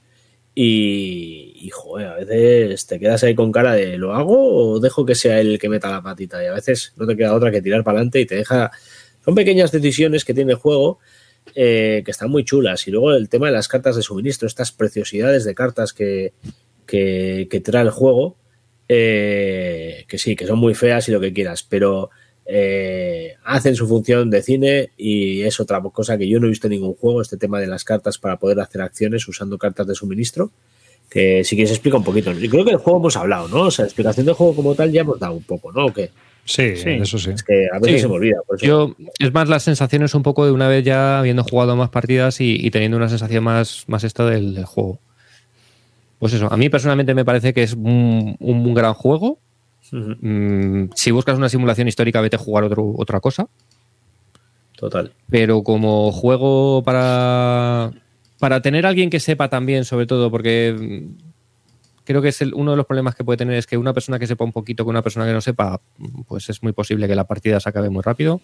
Pero si tienes la suerte de poder darle con otra persona de seguido, me parece que es un juego. Ya te digo, yo llevo, llevamos varias partidas y cada vez que acabamos, otra, sí, sí, otra, otra, y otra, y otra, y otra. O sea que. Yo creo que es el no- juego de este frente más sencillo que he probado, porque generalmente este juego, eh, en este frente se le da mucha prioridad a- al suministro de una manera mucho más profunda. Igual el siguiente puede ser en África 41 que ha sacado ahora Simonich, que también ha salido curioso que los dos hayan salido ahora. Pero eh, si quieres un juego del frente de, de África y tal, eh, sencillo y tal, yo creo que este juego cumple. Bueno, sencillo. Bueno, Bueno, vale. A mí, a mí sinceramente, porque yo te digo una cosa, porque afortunadamente con Rally de Troops, eh, Rally de Troops te implementa las reglas. Mm. Y porque ya jugando con Rally de Troops, más o menos vas aprendiendo Sí. ciertas cosas que con el Sí, manual a mí no me quedaban nada claras. ¿eh? Tiene detalles, tiene detalles complicados. Sí, es verdad que tiene Hay detalles algunas complejos. cosas, tío, que dices, joder, las retiradas de combate, quién dejas atrás defendiendo. Sí. Joder, ¿no? incluso el suministro Pero- es complicado verlo también. O sea, Pero no os no preocupéis un porque en el, en el vídeo os lo vamos a explicar perfecto. O sea, no vais a necesitar ni leer cartas. Pero bueno, además este lo habéis jugado todos, ¿no? Vosotros también, ¿no? Sí, Arriba, sí, sí, yo también, yo también. No, no, Roy. Yo lo he intentado varias veces, pero es un juego que si no lo despliegas y no lo ves en la mesa, con la lectura de reglas se te hace muy arriba. Y varias veces he estado a punto de jugarlo, pero siempre me ponía con otra cosa al final. Pues nada, mm, le- os lo explicaremos. O sea que el día 30 hablamos de ello. El día 30 al final lo hacéis. Sí. Pues nada, guay. Ahí hacéis eh, la batallita. Estupendo. Pues nada. Eh, si queréis comento yo lo que, que jugué. Dale. Voy a ponérmelo. Bueno, estuve jugándome uno tipo de lo que llaman la serie Victory Loss, pero que no es serie Victory Loss porque es de, de este hombre, de Stefan Ekstrom, el diseñador sueco, que hace como una especie de variante o una reimplementación del sistema del japonés, de los que ha publicado MMP. Y este es un juego un poco peculiar porque trata la campaña de Polonia, que no es un tema que se vea muy a menudo. Aparte de las Ardenas y de Normandía, pues em, este hombre suele tratar siempre, normalmente, guerras del este. Todavía no he visto yo ningún juego de, Stefan Estron en el sistema este que sea de Market Garden o Normandía o algo así, ¿no? Todo es frente del este y demás. Y este juego pues trata eso, la campaña de Polonia con sus peculiaridades que las tiene y bueno, pues tiene unas cuantas limitaciones en cuanto al tipo de, de, de cómo se mueven las unidades y cómo son los los, los HQs ¿no? en, este, en este juego.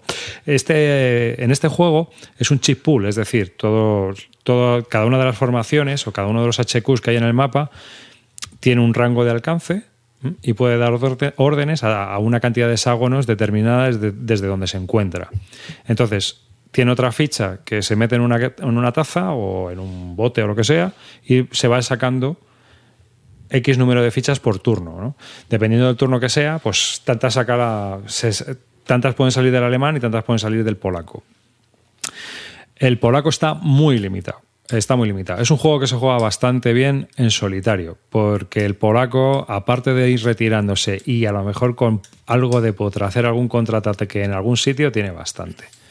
Y en general es el alemán el que va marcando todo el paso, obviamente, de la campaña. Y el objetivo del alemán es tener 10 ciudades, o sea, 10 puntos de victoria. Los, los puntos de victoria se consiguen conquistando ciudades. Y ahí es donde le aprieta el alemán, porque eh, es un poco las condiciones de victoria del US Civil War de, de Simonis, ¿no? Cada turno tienes que ir cumpliendo que has ido conquistando un número de ciudades que van eh, en ese orden de turno. Es decir, el quinto turno, pues a lo mejor tienes que haber conquistado cuatro ciudades ya. Si no has llegado, has perdido el juego. Entonces, tienes que conquistar, las 10 ciudades. Y si conquistas cualquier hexágono de Varsovia en cualquier turno, el alemán gana la partida. Eh, está muy bien porque si quieres ver un poco la representación de cómo fue el avance alemán, está muy curioso. El, alemán no puede avanzar por todos los sitios y el polaco tampoco se puede defender por todos los sitios. No hay unas líneas definidas. Es un terreno enorme esto de Polonia. Parece mentira, pero luego cuando lo ves dices que no hay por dónde cubrirlo. O sea, no me imagino, o sea, Rusia tiene que ser la fiesta. Entonces, eh, los eslovacos, que también fueron aliados de los alemanes en la invasión, no pueden ni entrar. Se quedan ahí en, en la parte de, de los Cárpatos. O sea, hay bastantes circunstancias y limitaciones. Y luego hay ciertas cosas que tampoco me han gustado. Una que el, el polaco, pues eso, está ahí un poco testimonial. El jugador polaco, esto si lo juegas con alguien, tiene que ser un poco aburrido. Pero no es como en A Victory Loss, que el ruso se retira, pero puede hacer algo en algún momento. Claro, no, bueno, sí, tienes unas opciones de contraataque. Y, y aparte, en el A Victory Loss, bastante entregado estás con cubrir las líneas férreas. Porque en el A Victory Loss, como te tomen una línea férrea, has perdido. Ya el suministro, te cortan el suministro y se acabó. En cambio, aquí no hay esa regla. Entonces, eh, no tienes esa opción. Y aparte de eso, las unidades se mueven muy despacio, tío. Van a paso de tortuga, van andando. Entonces, eso hace que en un turno te prepares, en otro ataques. En un turno te, es muy difícil avanzar y pegar en el mismo turno, ¿sabes? Porque si el polaco se va retirando, pues tú vas avanzando un poco a, a golpes. Entonces tienes que aprovechar de cierto los tanques pues para intentar romper y entrar y ir conquistando las ciudades porque si no se te va se te van los puntos de victoria. Y luego otra historia que no me gustó es cómo se aplica um, el apoyo aéreo. El apoyo aéreo es una mierda como la copa un ciprés. Es cool porque al final son unas fichas que al principio de turno tú juegas y son como ataques. ¿Qué ocurre? Que tampoco en este juego es una CRT clásica. Entonces necesitas que haya un ratio muy, muy alto en el atacante porque de lo que se trata no es de hacer bajas, sino de cortar retiradas. Pero claro, los aviones no cortan retiradas, sino que directamente atacan. Para conseguir un ratio muy gordo, o ataca siempre a unidades muy cutres o, o nada. Si hay otra opción que es hacer interdicciones, pero realmente solo sirven para que el alemán eh, paralice a los, a los trenes blindados polacos, que tienen movimiento infinito también. Que tampoco es que sirva de mucho, porque claro, si no están amando, pues también, tampoco te vale para nada. Pero bueno, que les cortas un poco el movimiento y puedes hacer que la toma de una ciudad sea más fácil. Poco más. El juego se juega en unas 8 o 9 horas, yo creo, 6, 8 Joder. horas. Sí, claro, porque son 10 turnos, pero si juegas hasta el final, Ya. Vas jugando, vas sacando chips y al final pues vas moviendo tus unidades. Y se van haciendo esas pequeñas bolsitas como las que vais viendo en el mapa, ¿no? en la parte norte, porque se van quedando, claro, tú vas rodeando fichas y se van quedando zonas sin, sin HQs. Esto es uno de los fallos que tiene este juego, que no puedes mover unidades que se te han perdido del HQ bajo ningún concepto. Y yo es creo una cosa que a mí no me gustó nada. Cuando jugué al, a, Claro. a Victoria Waits no me gustó Claro, nada. pero eso en un frente donde tú vas eh, avanzando y cortando los suministros en el frente del este, quizá tenga algo más de sentido que aquí, ¿no? Que se queda una zona de Polonia rodeada de mogollón de gente y no, pues no tiene mucho sentido que se tiren un mes ahí todos parados, ¿no? Esa es, esa es la impresión que, que me quedó. Pero el juego, bueno, pues está entretenido. No es caro, porque valdrá unos 30 pavos, una cosa así. Viene en un Ziploc y de esta serie del sueco quizás sea el más flojito. Pero bueno, no, si queréis un juego de la campaña de Polonia es que no hay mucho donde elegir. No, no, tal cual. Entonces, bueno, pues este está entretenido, sin más. Vale. Eh, Roy, ¿quieres tú o...? Como quieras, si quieres lo hago yo primero. Venga, dale. Pues mira, yo voy a hablar de. Voy a hablar del Votes for Women, que lo he jugado bastante. Pero eso es un wargame. Aquí, aquí viene la primera. No, o sea, esto le va a encantar al de Alberto. Eso no es un wargame, para nada. Y ahora me preguntaréis, ¿es un juego temático? ¿Es un CDG? ¿Es un Twilight Struggle? Tampoco. Entonces, ¿qué es esto? Pues no estoy muy seguro, pero voy a hablar de él. Eh, esto es un juego que saca Four Circle Games, sabéis, los de la editorial que es de la gente que son colegas de, mm, del Jason Matthews y que han sacado el juego este de, de los marines americanos, el de En las playas de Trípoli, ¿no? Souls of Souls Tripoli. Tripoli, Souls of Tripoli.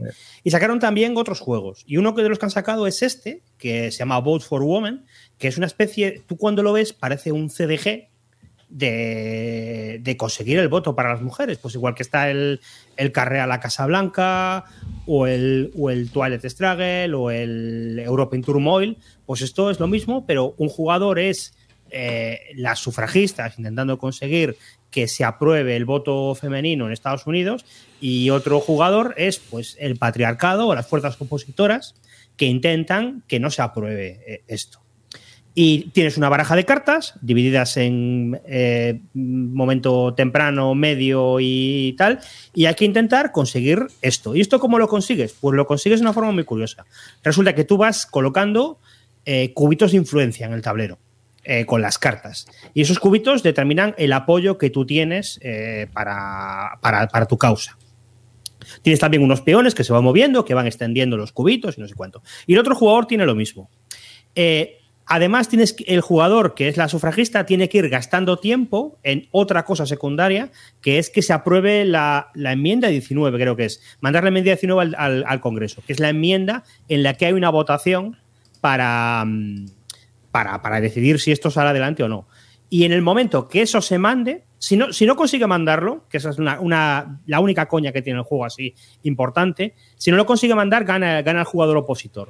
Pero en el momento que lo consigue mandar, se efectúa los votos. Y los votos es muy sencillo. Simplemente es si en algún momento tiene cuatro cubitos eh, el, el- el sitio, sale una votación a favor. Aquí los cubitos son un, to- un todo. No es como en el Twilight que los dos jugadores pueden tener influencia en una región. Aquí, si tú pones un cubo de influencia, puede ser ponerte un cubo o quitarle un cubo al otro. Pero nunca puede haber eh, influencia de dos jugadores en un, en un único estado. Y en el momento que acumulas cuatro, ese estado vota a favor. Eh, ¿Cuál es la coña? Pues que el, sufragista necesita 39 votos o 30 y, 31 votos, creo que son. 31 estados a favor y, y la oposición solo necesita 11. ¿Qué pasa? Que el otro tiene, eh, el- las cartas son más poderosas, tiene más capacidad de agencia. Entonces, eh, aunque no lo parezca, eso está compensado.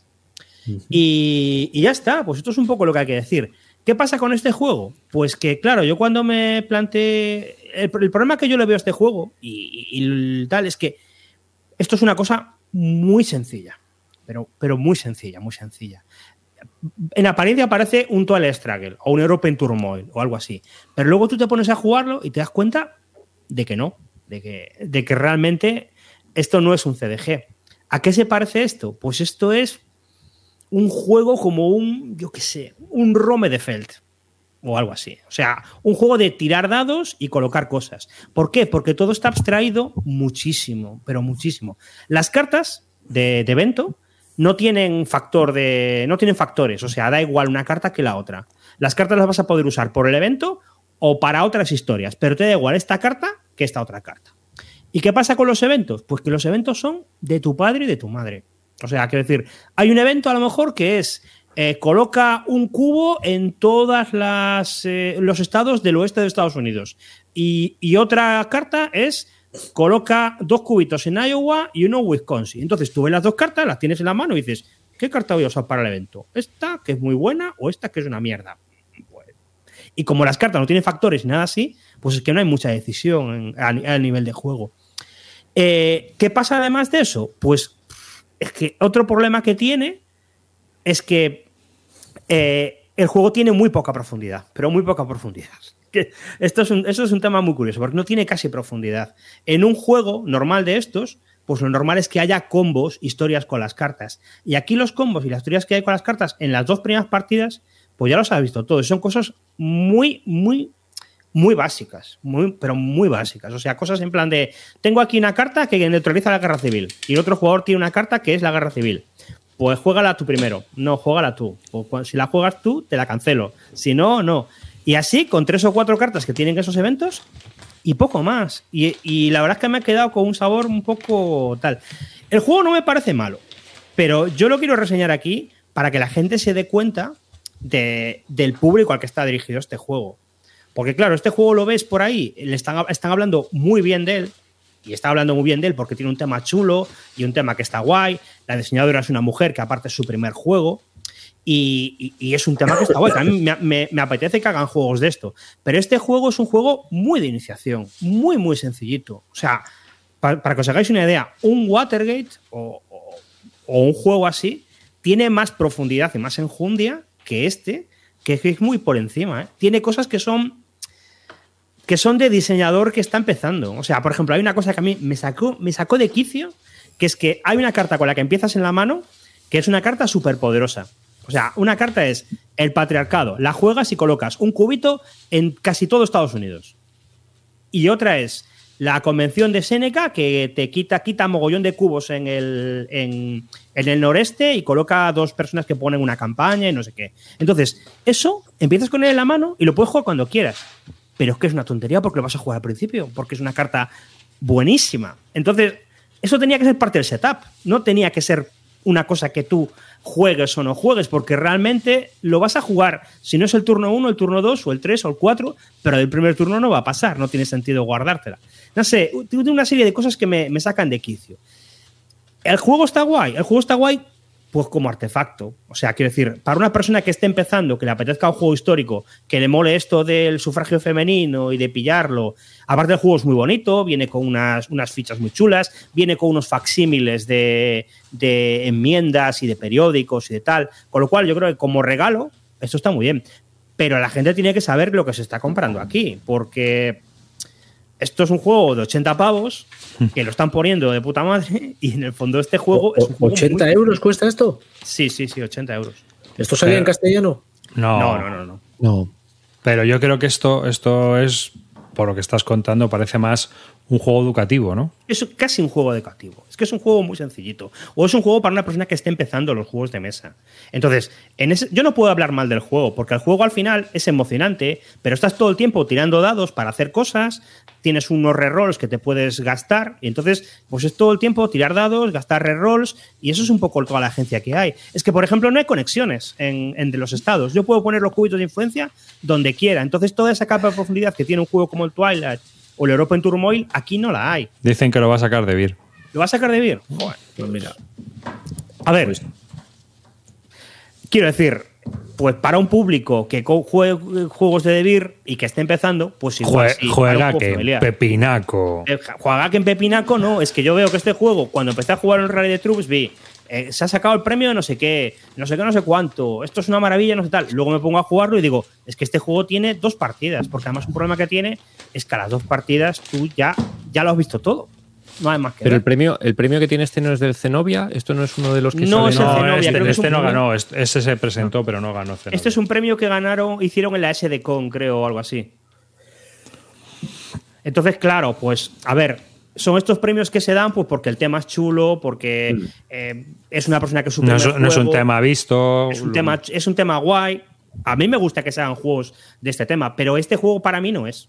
Y yo creo que para todo el mundo que escucha este programa tampoco es. Pero a ver, este juego, si sale por 30 pavos con un tablero pequeño, las cartitas Claro, claro. y no sé qué, pues estaría bien, ¿no? Sí, sí, pero por ejemplo, a mí me sorprende eso, que esto es un juego grande y que cuesta dinero. Sí, es que viene con un montón de cosas. Bueno, claro. Pero es que, claro, miras la producción y es verdad que, o sea, tiene muy buena producción. Otra Sí, cosa es que sí, luego sí. no haya chicha detrás para aguantar la producción, pero. Claro, el problema es ese, que es que luego yo me pongo a jugarlo y digo, mira, es que un Watergate tiene más chicha que esto. Y un Watergate es una cajita pequeñita que cuesta 20 euros. Y esto, pare... sobre todo es el engaño, el, el engaño, el decir, me voy a comprar aquí un juego de la hostia y luego dices, no, mira, esto es un juego muy sencillito.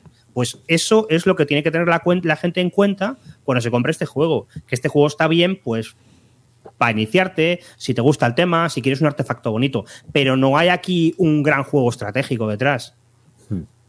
Yo creo que le, falla, le fallan cosas. Es el primer juego de la, de la diseñadora y yo creo que se nota bastante. Eh, Veis que tiene dados de, de muchas caras. O sea, hay eh, dados de 6, dados de 12. Están compensados y, y es que realmente lo que estás haciendo en el juego todo el tiempo es tirar dados para añadir cubitos. O sea, hay muchas cartas que son tira un dado de 8 y añades ese número de cubitos. Y luego tienes una moneda, que son rerolls, que son esas chapitas que tienen por ahí, que las vas gastando y tienes que gastarlas para hacer eso. Pero luego el juego te va orientando mucho, porque por ejemplo, tú al principio no sabes qué hacer porque puedes colocar en todos los sitios, pero hay unos estados especiales que tienen unas cartas que cuando lo metes cuatro cubitos en ello te llevas la carta especial. Entonces, ¿qué vas a hacer al principio? Pues coger esas cartas especiales. Es que no, no hay nada más. No Sí. hay un voy por aquí y voy a intentar dominar el medio este. Es que de, de un turno a otro te puede cambiar todo. Y, el, y sobre todo la sufragista tiene unos eventos que son, de- pero vamos, demoledores, demoledores. Entonces, bueno, yo. que- sí. Sí, porque se habla muy bien de este juego. Se está... Claro. A ver, a mí no me parece mal juego para según qué público, pero desde luego para los que ven este programa no. Ya. Y si has jugado a un Twilight, has jugado un Imperial Struggle y has jugado un Europa in Turmoil, si te vienes a jugar a esto, dices, madre mía, pero ¿dónde me he metido? Por cierto, hablando del Europa in Turmoil, creo que ya sale el 2. Está, está enviando ya, y hay gente que ya lo está jugando. Y el 1 ha- han, han aprovechado y han, reeditado Sí, también eh. del 1. Versión de luz, Con mapa montado. Con mapa montado. Ojo, ¿eh? Así Bueno. que. Bueno, A mí me llama Dracu- mucho el 2, tío, pero yo qué sé. Dracuideas Otro tiene uno, uno de ese autor que es el Esparta, por Mm. Salecar, con una producción muy chula en plan kit starter. Sí. Así ¿Os lo vais a pillar el Turmoil tú sí, no, Roy? Yo, yo creo que sí. Yo no. El 2 es que. ¿Pero ¿no? tú has jugado Pinta- alguno? No, yo no juego alguno. No, digo, digo a Karino, si juega No, alguno. no, no, no. O sea, yo- merece la pena jugarlo, ¿eh? Sí, no sé, no me llama mucho. Pero no es demasiado parecido al Twilight Struggle. ¿Cuál? ¿El European Tour Mobile? El 1. El 1. No, no, porque tiene una serie de cosas que hacen que. A ver, que la partida es completamente diferente en comparación al Twilight. Se puntúa de otras formas. Está el tema de la guerra mundial, que la juegas al final. Al final hay una guerra mundial. Si, si consigues llegar hasta el final de la partida, hay una guerra mundial y la guerra mundial se, se juega. O sea, hay un, hay un mecanismo. Y luego tiene cosas que cambian respecto al Twilight que están muy bien pensadas. El mapa está muy bien pensado. Yo lo he comentado alguna vez, que el, el mapa no es geográfico. Entonces las conexiones que tienes, eh, pues muchas veces son Ideológicas. ideológicas. O sea, están los, eh, pues yo qué sé, los intelectuales y París y no sé cuánto y no sé qué. Entonces el mapa tiene unas configuraciones muy raras. Entonces, por ejemplo, eh, si tú quieres colocar influencia en Francia, en Francia es muy fácil, porque tú, si tú dominas París, París llega a todo. París, París es todo. Entonces es centralista, tú controlas París y llegas a todo. Y de, todo se llega a París. Pero si tú estás en el imperio, el imperio austrohúngaro, el imperio austrohúngaro es un lío porque están estos que dependen de estos, esta minoría que solamente se puede acceder por aquí, eh, la monarquía es dual y entonces hay un centro de poder en un sitio y otro en otro. Y ese tipo de cosas le da, le da un, rollete muy especial. La verdad es que está- a mí me, parece- me gusta mucho ese juego.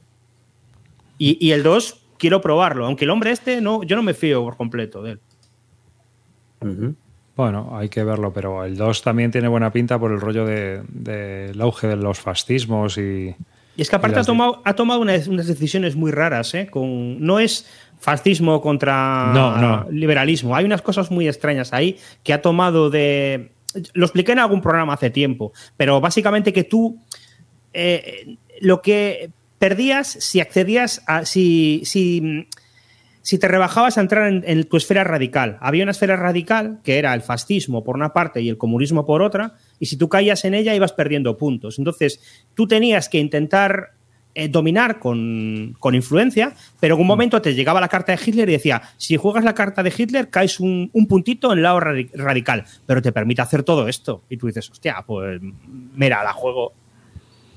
Mira, ves, por ejemplo, en este igual, tienes, eh, ya no es una estrella París, pero tienes una conexión con, lo- por ejemplo, si controlas París, pues puedes influenciar a los franceses católicos.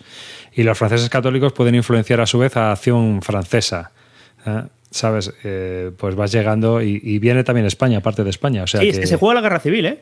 Claro, Sí. si juegas la guerra, la guerra civil puede salir cualquier cosa. Y, y te pasa un poco igual en Londres, ¿no? Que tienes las zonas. ¿Eh? Londres, Gales, las Milian, aquí son zonas nada más. Sí, pero Londres, creo que Inglaterra tiene, tiene mm, La casa de Windsor. sí, tienes cosas, conexiones abajo, porque tienes también Gibraltar y tienes posesiones en eh, coloniales y Oh, a mí el uno me gustó mucho, me pareció una vuelta de tuerca al Twilight que, que está guay. Yo que el Twilight lo tengo un poco cansado, pues prefiero jugar a este, me, me hace mucha más coña. Bueno, también están comentando en el chat Ignapervi, ¿no? que me mataréis, pero prefiero jugarme un Democracia Undersiege o un Rise of the Totalitarism. Bueno, también son opciones, ¿no? Lo que pasa es que creo que esos son un poco exigentes también de reglas, ¿no? Por lo que he oído. No Sí. es que sean exigentes reglas, que las reglas son una putísima mierda. Son una basura. Son una basura literal. A mí el juego, yo el, el, el Rise of Totalitarismo lo he jugado. El, del Sigue me parece un, me parece muy buen juego. Me parece muy Sí, curioso, tiene unas mecánicas que están bastante bien y, y a mí me gusta, pero las reglas son una putísima mierda in- in- inf- infumable. O sea, infumable. Sí, sí, sí. infumable. Pero el juego en sí, a mí me gusta, me parece buen juego. El Rise of no lo sé, pero sí me parece que el Democracy Under Siege es, es bastante interesante. Es que eso mata un juego, ¿eh, tío? Lo de las reglas chungas, por eso me pilla yo el Lances, pa- pa- para decir dentro de dos, no, al Wallapod. Pero, pero la verdad es que las reglas es que matan a un juego, tío. Como estén mal, o muchas veces lo que pasa es que si, por ejemplo, lo- en este caso me parece que los diseñadores son italianos, ¿no?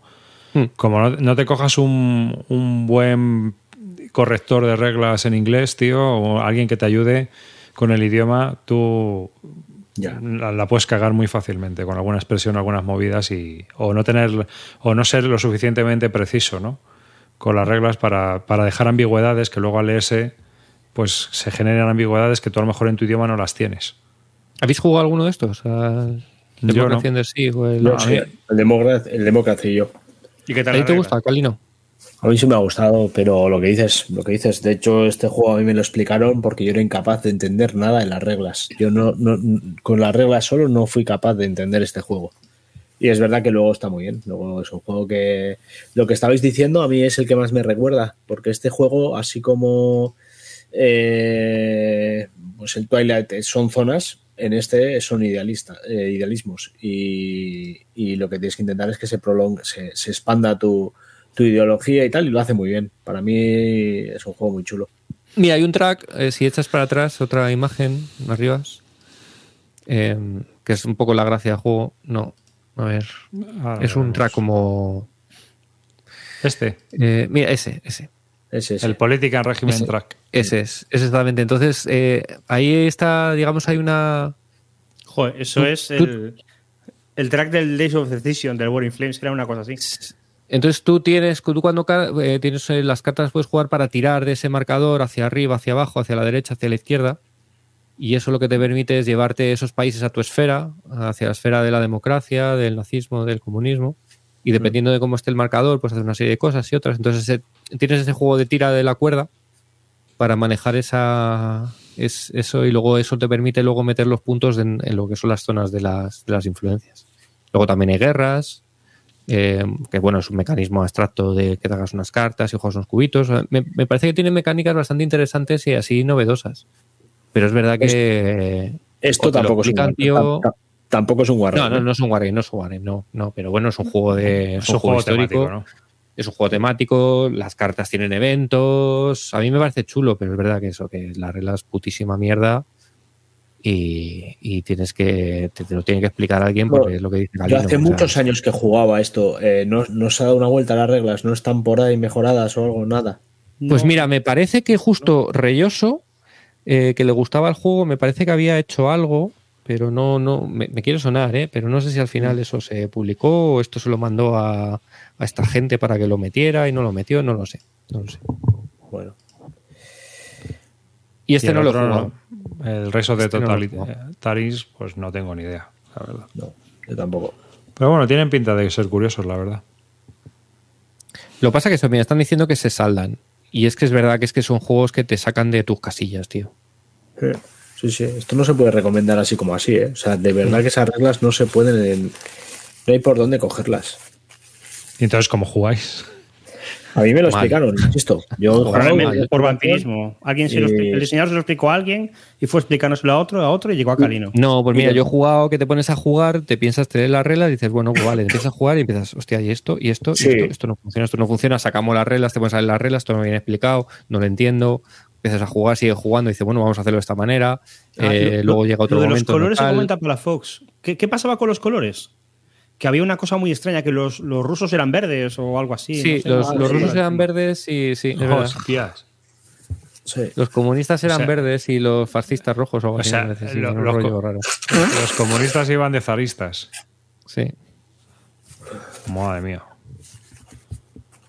Pues qué Porque rollo. no son rusos, son, son bloques ideológicos. Claro. Tú juegas, tú juegas como fascista, como, como demócrata o como comunista. Pero no, no estás asociado a un país como tal. Eres la ideología. Bueno, se podía conseguir por 54 pavos, no era muy, muy mal precio. Pues mira, Palafox dice que tiene el suyo en Wallapop a 30. O sea, lo están saldando a la gente en el Wallapop. Bueno, pasamos a otro. Mm. Ah, mira, ahora que, ahora que he visto, van a hacer una reimpresión del Carrier Battle Philippine Sea. Chicos. Sí, sí. Mítico. Van a hacer una reimpresión. Una segunda edición. O sea, reimprime compás el juego. Qué rápido, ¿no? Sí, sí. Se agotó A ver, lo debe rápidamente. bien. De todas maneras, es que Compass es muy curioso porque no hace, no hace tiradas estándar, hace Dependiendo de lo que le da ¿no? al tío, dice, pues de estos voy a tirar 700 y de otros tiraba 4000. Le pasó con el Granada, por ejemplo, que tiró 700 copias, me parece, y como hubo mucho. El tío se extrañó y dijo, joder, pues este lo está comprando mucha gente. Dice, voy a pedir que me hagan otras 300 adicionales o 400 adicionales. Qué cosas. Bueno, ¿Quién le iba a dar? Venga, yo tengo dos. ¿Cuál queréis que hable? ¿Puedo hablar del nuevo Undaunted o del Ninive? Bueno, habla del. Habla del Ninive y deja el Undante que a lo mejor juegas algo más o ya lo has acabado, el, el, el Undaunted. Eh, El Undaunted lo juego entero. ¿Y el Ninive? ¿Lo vas a jugar más? No Sí, sabes. el Ninive lo voy a jugar más. Venga, hablo del Undaunted porque Ya lo has jugado entero. Lo hemos jugado a saco. Eh, eh, hablo del Undaunted nuevo de aviones, el Battle of Britain, ¿vale? Porque justo ahora Duit ha sacado varias cajas de Undaunted. Concretamente hablo de esta caja. Todo aviones. Eh, aparte de esta, ha sacado el, rein- el Reinforcement, que es una caja que añade escenarios y unidades y demás para las cajas que ya habían publicado en su momento, que eran el, el Undaunted Normandy y el Unda- Undaunted Noráfrica. Yo he jugado mucho, mucho, mucho al Normandy porque le encanta a mi hijo. Son juegos muy sencillos, para- me imagino que todos conoceréis ya la serie Undaunted, no, no voy a profundizar mucho en esto. Eh, yo soy de los que no me gustó nada en Noráfrica y empecé con, eh, con estos con un poquito de reticencia, porque si algo me gustaba de esta serie o, triunfaba en casa era la sencillez y lo directo que es el juego y lo, lo fácil que lo hace con cuatro cartas y con cuatro tokens. Y en cuanto metieron Noráfrica, para mí esto se fue al traste. Noráfrica para mí no, no, no funciona tan bien como, como, como Normandy. En Battle of Britain tú gestionas el juego de la misma manera en lo que haces con unidades de, de infantería y demás, aquí llevando aviones. Y lo hace, es todavía diría que más sencillo que en Normandy, porque aquí eh, no hay tantas unidades. Estás llevando diferentes aviones que tienen prácticamente eh, diferentes valores. Algunos tienen alguna posibilidad que otros no tienen, pues uno puede bombardear, otro puede eh, tener más, más, más capacidad de giro y tal.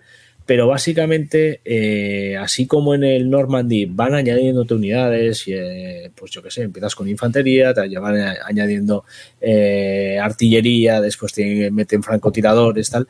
Pues en este, eh, básicamente te meten tres mecánicas diferentes. La primera que es aprender a moverte y disparar. Una vez que has aprendido eso, te van a, te van a enseñar a hacer bombardeos. Y una vez que has aprendido eso, pues disparos desde tierra con artillería a los aviones. Eh, con eso ya has aprendido a jugar. El juego se gestiona de la misma manera que todos los, no- que todos los Undaunted, bajando cartas. Tú bajas una carta, esa carta activa. Hay dos tipos de carta. Una carta activa al tipo de avión que has bajado y otra carta es de un son órdenes de, de órdenes militares que corresponden a, a una es genérica y la podéis usar con todos los tipos de aviones y otra es eh, vinculada a, un tipo a un, a, una- a un escuadrón concreto vale entonces eh, con esto pues tienes no sé cuántos eh, escenarios 10 12 escenarios no sé y en estos escenarios tienes cosas como la mayoría son cargarte números de aviones rivales en algunos tienes que cargarte barcos, en otros tienes que cargarte alguna posición enemiga, algún avión en concreto, y todo lo que intentas simular pues son diferentes escenarios de Segunda Guerra Mundial, de Normandía, eh, la batalla de, de- la batalla de Londres, tal. Entonces tienes diferentes escenarios que tú vas a ir recreando de una manera muy sencilla, muy directa, muy dinámica, con turnos, o sea, este, eh, partidas que te van a durar una horita, como mucho, y, y bueno, pues, pues lo que ofrece es un juego de aviones muy directo, muy sencillo. Yo ya llevo intentando jugar algo de aviones que me, que me sirva y que me, y que me arregle cuatro turnos moviendo cuatro aviones y haciendo piñón piñón. ¿Y qué quieres que te diga? Este, este juego funciona. No, no, tío, no, no, no, Cali, no. Por, primero, no hay Phantoms. No hay Phantoms. No Y segundo, Phantoms. no controlas el alabeo, tío, a grados. No, no hay nada de eso. Esa es la historia. O sea, tú si vas a buscar un juego de aviones que te dé alguna de las movidas que busca Río, huid de esto porque no, no os lo va a dar. O sea, esto, claro, eh, a la vez que yo estoy que me he jugado toda la campaña del Undaunted Battle of Britain, Río salido, ha, ha hecho dos turnos del juego que está jugando, el que acaba de enseñar en la pantalla. O sea, que ha hecho dos giros de avión y yo he hecho toda la campaña del Battle of Britain. Entonces, eh, claro. He hecho dos que- giros, me he comido toda mi energía, estoy medio parado y me va a venir, me van a, me van a fundir en breve. Se va a acabar mi partida rapidísimo, ya verás. Pues mira, pues. Pero Pues. el otro va a llegar. Sí, sí, ha llegado, ya Ha está encima mío. cabrón. Ha calculado bien. Porque Ya, cuando termine la partida hablo. Cuando termine la lo, partida. lo mismo, lo mismo pasa a tu lado. Wow. Bueno, ¿A pues. quién no le pues- gusta una tabla, una tabla del siglo I? eh? Esto es la verdadera salud, chavales. Bueno, pues lo que os digo, que eh, no hay mucho que decir porque realmente si tú sabes jugar al Normandy, es- sabes jugar directamente a esto. O sea, es que no tiene nada, no tiene ninguna mecánica que, que te vuele la cabeza. Es un Normandy en aviones, o sea, de Los literal. escenarios están bien, porque a mí lo que me pasaba con el primero es que una vez que jugabas y aprendías a jugar todos los rollos, lo que te quedaba pues ya no era muy interesante. Te faltaban escenarios que fueran. Sí. que pudieras rejugar varias veces. Sí, eso, eso por ejemplo lo arregla el, el reinforcement este que, sale, a- que ha salido ahora, el cajón flamenco que han sacado con este juego. Eh, sí, te puede pasar eso también en este, ¿eh? porque al final en este la mayoría de los escenarios, de hecho, muchos se repiten, muchos son cargarse aviones, cinco aviones del rival y el otro te tiene que matar dos o cosas por el estilo. Entonces al final sí que puedes tener la sensación de estar jugando constantemente lo mismo, sí, eso te pasa. Pero claro, estás hablando de un juego eh, pues es lo que es, quiero decir que tampoco tiene mucha profundidad, eh, no tienes... No le puedo despedir mucho más a esto, Roy. O sea, no sé cómo explicarte. O sea, a mí me vale eso que te ofrece el juego. A mí eso ya me vale porque, claro, estoy jugando con mi hijo, eh, bajas carta como un loco, compro carta o sé que se está quedando sin esto, voy a por aquel avión que es el que más fastidiado tiene. Eh, bueno, pues eso te da eso. Eh, ¿Dónde está la rejugabilidad de esto? En el mazo de cartas. ¿En qué cartas tengo? ¿Cómo las voy a cambiar? Eh, porque incluso el despliegue es el que es. Siempre empieza en el mismo sitio y desde ahí eh, empiezas a jugar y lo único que tienes diferente es el mazo. Entonces, poco, poco, poco, poca diferencia hay de una partida a otra. Eso es así. Pero si le das todos los escenarios como leo yo, ya está amortizado este juego. Claro, no, sí, sí, a mí me pasó con el primero. Lo que pasa es que le juegas y como que ya se ha acabado. Parece un Sí. Legacy. Sí, sí, sí, sí, la sensación es esa, sí. Ahora te, se- si vuelves a jugar el escenario, pues, lo más seguro es que pilles una táctica más o menos que es por donde lo, lo que tienes que hacer. Hmm. Pero bueno, mientras tanto, Río sigue mirando una tabla. Sí, Cada uno feliz como quiere, ¿no? O sea, que es que esto es así. Dice Carnetes que si el juego fuera de ranas en una charca cambiaría algo. Bueno, pues, pues puede que no, pero si le pones a los bloques que ha dicho antes Río Salido en el Rommel ranas, pues también estás jugando a ranas en, la- eh, en un desierto, sí. Pues claro, no, como todo, yo qué sé, no sé si esto es extrapolable a todos los juegos al final. Está claro que es muy muy sencillo, Carnetes. Esto sabes a lo que sabes lo que te estás comprando cuando te compras un Undaunted. Pues, a mí me pues, parece que es un buen producto, ¿eh? A mí también. me parece, a mí me parece un pedazo de producto de flipar. Tal cual. Sí, sí. O sea, ¿Habéis esto probado la campaña del, del de Rusia? Del, Stalingrado la pone muy bien también, ¿eh? no la Yo veo como- he oído hablar de él. Mí- yo la verdad es que probé el primero y no es mi business para nada. Claro, claro, claro. Pero es verdad que he oído mucha gente hablar de que como campaña y eso, pues que estaba, que estaba bastante bien. No lo sé. Sí, eh, hablan muy bien de ese juego. Sí, es que yo creo que el, el fiasco más gordo de esta serie ha sido el Noráfrica. Porque en Noráfrica intentaron hacer, complicarlo más con vehículos y. Meten vehículos y los vehículos eh, generan unas dinámicas que no son nada interesantes. O sea, deja de tener. Deja de tener la profundidad que tenía el otro dentro, dentro de lo que es, pues, pues los vehículos cobran tanta importancia que toda la infantería y todo lo que te mueves alrededor, pues sobra. Entonces es, no sé, para mí complica además, mete unas mecánicas un poquito, intenta meter un poquito de profundidad y para mí se pierde. No sé. Para mí es un poquito querer y no poder. Hmm. Pero bueno, eh, nada. Además que Duit está apostando fuerte porque lo ha traído todo, yo creo. Menos, creo que es el que contáis, ¿no? ¿no? La campaña de... de la Creo que. Stalingrado no. No, No, no. está, Stalingrado todavía no, ¿no? Pero Pero bueno. sacó el Reinforcement y el, y el Britain, ¿no? Eso es, ese acaba de llegar, esos dos los acaba de sacar. A ver, lo que está claro es que seguramente este juego venda muchas más copias que cualquiera de los otros que hemos estado hablando hoy. O sea, es decir, Pues al sí. final es un juego. No habían anunciado un Undaunted de. ¿De, de qué era? ¿De Del espacio. 40.000? Del espacio. ¿Ah, sí? Sí, sí. Calisto. Y Calisto, Melibea. sí, sí, Calisto y Melibea. Ah, Sí, sí, Calisto. Sa- Sacaron uno de ciencia ficción, que no sé qué, qué harán, pero bueno. Mira, y dicen que este año traen el, el espacial, el Calisto y el Stalingrado. Coméntame acá. Pues mira, a mí me parece que es una buena serie para la gente, para jugar con todo tipo de jugadores y, y bueno, pues tiene ese sabor histórico, pues ya está, perfecto, maravilloso. Así. A mí, si le a, mi hijo le gusta, si a mi hijo le gusta, es, es- es- no le puedo pedir más. O sea, es que En el- yo en el especial que con él. En el especial que comentábamos de Mesa de Guerra, que llevaron a todos los, los editoriales españolas, eh, una de las cosas que a mí me, me sorprendió, no sé si lo hemos comentado ya, el Artur de Duit dijo que, que bueno, que el Rommel mm, ya no iban a sacar de hecho más juegos de Columbia porque no se habían quedado muy por debajo de lo que ellos pensaban de ventas. Que podían vender. El Napoleonic que de momento tampoco estaba funcionando para allá. Sí. Pero no, lo que no, se no, estaba vendiendo eso, como churros- eso, ¿eh? No dijo eso. Sí, dijo, dice, Dijo- dijo de momento las- por debajo de las expectativas. Dijo, A ver, yo es que las creo que no son juegos que puedas pre- pre- prever petarlo en, en seis meses, tío. Lo que dijo es que cuando dijo eso, el juego todavía no había salido a la venta y no tenía datos. Lo que tenían datos era la preventa y había sido ridícula y muy por debajo de las expectativas. La preventa había sido muy baja y no tenían claro de cómo iba a funcionar el mercado. Y de Claro, hecho, No, pero mira, por ejemplo, hecho- ya de hecho, de hecho, de, hecho, de mira, Colombia dijo que no iba a traer más. Sí, sí, sí, sí, pero, pero me consta que después eh, han vendido bastante bien. Yo creo que el Napoleonis en Navidades ha tenido que Sí, comprar. ¿eh? seguro, seguro. Pero lo que comentó es que lo que más se había vendido con diferencia era eh, un Daunted. Porque el público es mucho mayor. Es que Claro, claro. es como, como el otro día cuando nos pusimos a ver la lista de lo que jugaba la, la gente de la Army. ¿Qué Wargames juegan?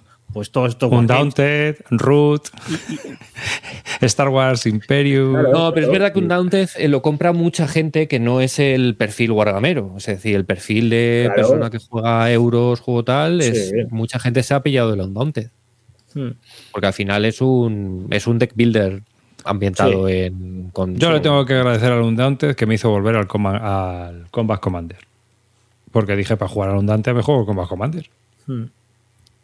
O sea, pero es más, más simulación dentro del que no es simulación. Es un juego. Sí, sí, sí. sí. O sea, Lo que pasa es que simula un- una película. Es un paso más. ¿eh? El Combat Commander lo tenemos como un introductorio y yo creo que el Combat Commander no es tampoco el Yo siempre- que, que- que siempre habéis dicho los dos, ¿eh? porque Roy también es de esa Yo idea. soy, yo soy de esa opinión, porque yo todo, si Yo te no. lo enseñan, ahora a lo mejor aprender tú es más difícil, pero como te lo enseñan, lo enseñas en cinco minutos. A mí me ¿Cómo- parece que es un juego que, Vale. Que, que tú coges las reglas y ves solo el cálculo de los y alguien que no esté acostumbrado mm, le entra le entra cagalera, ¿eh? Sí, sí, sí. Estoy contigo.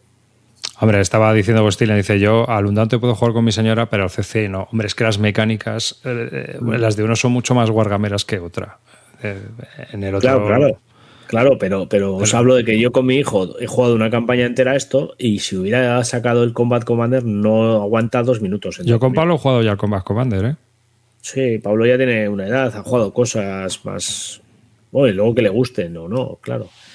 Es que esto es muy sencillo de jugar, esto lo juega cualquiera. Es que sí, No- que sí, que sí, pero que en mi caso yo dije, joder, para jugar a esto juego al otro. O Sí. sea, a mí no me cuesta jugar al otro y sigo diciendo que no es un juego difícil y si te lo enseñan menos.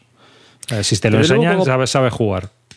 Como producto para el editorial es un producto perfecto. O a mí esto me parece la leche.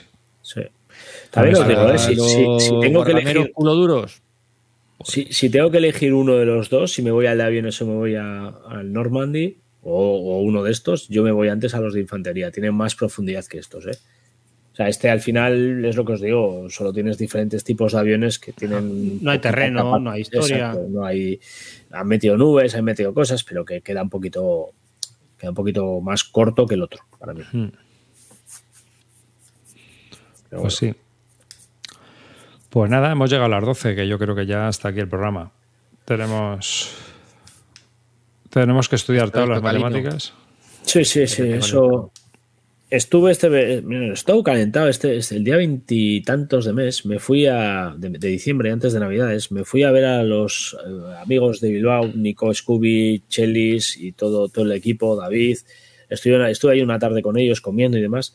Y estaban todos dándole a, a tus tablas y a tus movidas. Y por un momento me pasé por Planetón y por un momento estuve tentado de cogerme el, el Buffalo Wheels.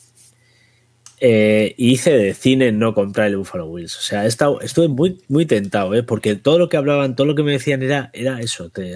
Eh, lo que tú estás hablando, eh, el avión tal hace esta maniobra, claro, como hace esta maniobra te quedas sin energía. Todo eso que tú me estás diciendo que, que en, el, en tu voz queda tan bonito. Luego les oí que está, llevaban dos meses ahí jugando, intentando entenderlo, intentando, y todavía no eran capaces de, de volar eh, con alareo. Solo, solo, Mira, estamos- solo, solo despegaban y poco más. O sea que Estamos en una partida PBM, siete, siete personas.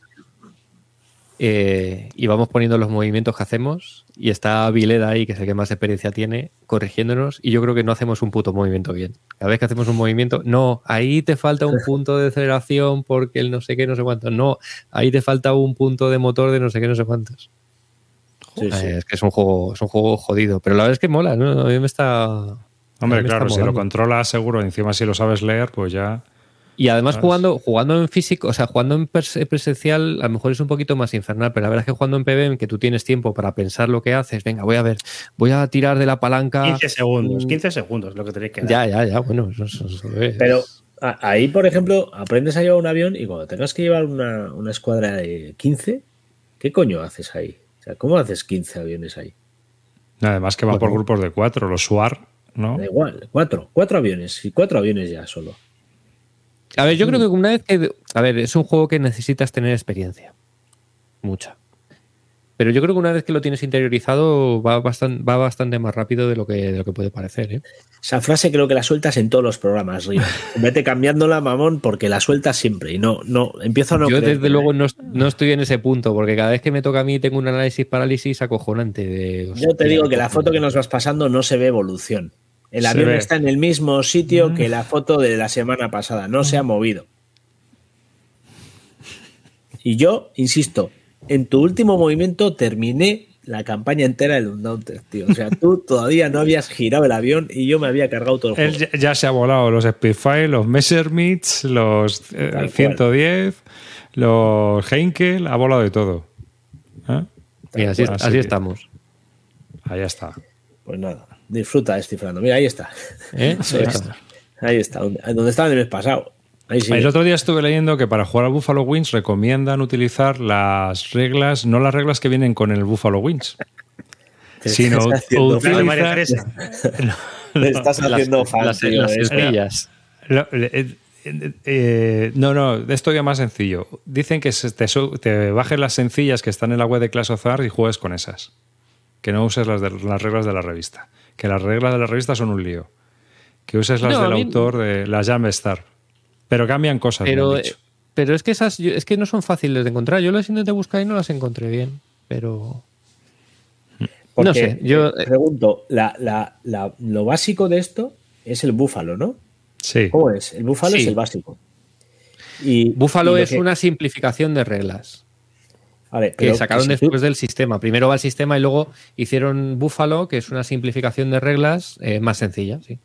Vale, y si tú te compras ahora mismo lo que haya, eh, ¿no tienes en ese mismo pack las reglas para jugar aprendiendo con búfalo, por ejemplo? Pregunto, ¿eh? No, No si te eso. compras, por ejemplo, el Wings of the Motherland, que es el, Claro. el último que ha salido, viene, el, viene la mandanga. Viene toda la mandanga. Ya, o sea, es, es empezar en ASL directamente con el full, ¿no? No hay forma. Bueno, No. es lo que dice arriba. Se supone que hay unas reglas, hay un jump start de reglas sencillas que puedes Que son cuatro páginas. Eh, bueno, es que si te digo la verdad, incluso en las reglas, en las reglas avanzadas, lo que, des- lo que describe cómo se vuela son ocho páginas. ¿eh? De hecho, el, el- el manual, a ver, es, es un juego muy complicado. No, no, no os voy a engañar. Pero las reglas están empezando. En, en las dos, te lees las tres primeras reglas y dice, vale, para y juégate el primer escenario. Joder, mira. Porque el primer escenario lo Eh. único que tienes que hacer es volar recto, girar, no sé qué. Luego te, te mete dos o tres conceptos más, dos páginas más y dice, vale, ahora eh, juégate el segundo escenario. Y cuando has pasado ya, creo que son eso, ocho, seis, seis, siete, ocho páginas, no sé, ya te dice, ya puedes volar todas las misiones. Y ahora ya luego te empieza a meter más conceptos de ataque al suelo, del disparo, pero lo que es el vuelo como tal, Son ocho páginas. Lo que pasa es que son ocho páginas más densas que, vamos, que un yogur griego. A, a, Chelis y estos les está llevando de la mano Isra, eh, flamante profesor de grandes campañas. Eh, y te aseguro. Isra, yo creo que además es, debe ser el que se encontró Roy en su club diciéndole que, estaba jugando él. Israel, sí. Pues que también está en esta, está, en esta partida. De hecho, está ahí les está haciendo esquemas de cada sesión de juego, explicando por, incluso por escrito cuando terminan de jugar, hoy hemos aprendido esto, esto y esto. O sea, yo leía eso y decía, joder, si parece que están yendo a la academia de, a, West Point ahí sentados con, con, una libreta apuntando y dices, pero en serio, el disfrute de esto está en descifrar esta mierda. No en el juego, está en descifrar y ser capaz de decir, he hecho un puto giro. Sí, sí, sí, sí. El disfrute está en controlar el puto avión. A ver, matemáticamente. Son, fases. La primera fase es cierto que el disfrute es yo quería girar y tal y lo he hecho, pero una vez que tú ya dominas eso, ya entras en el cómo giro ahora para pillar a este cabrón que está, por ejemplo, mira, si veis la situación ahí. ¿Y eso cuánto tarda? ¿Cinco o seis años?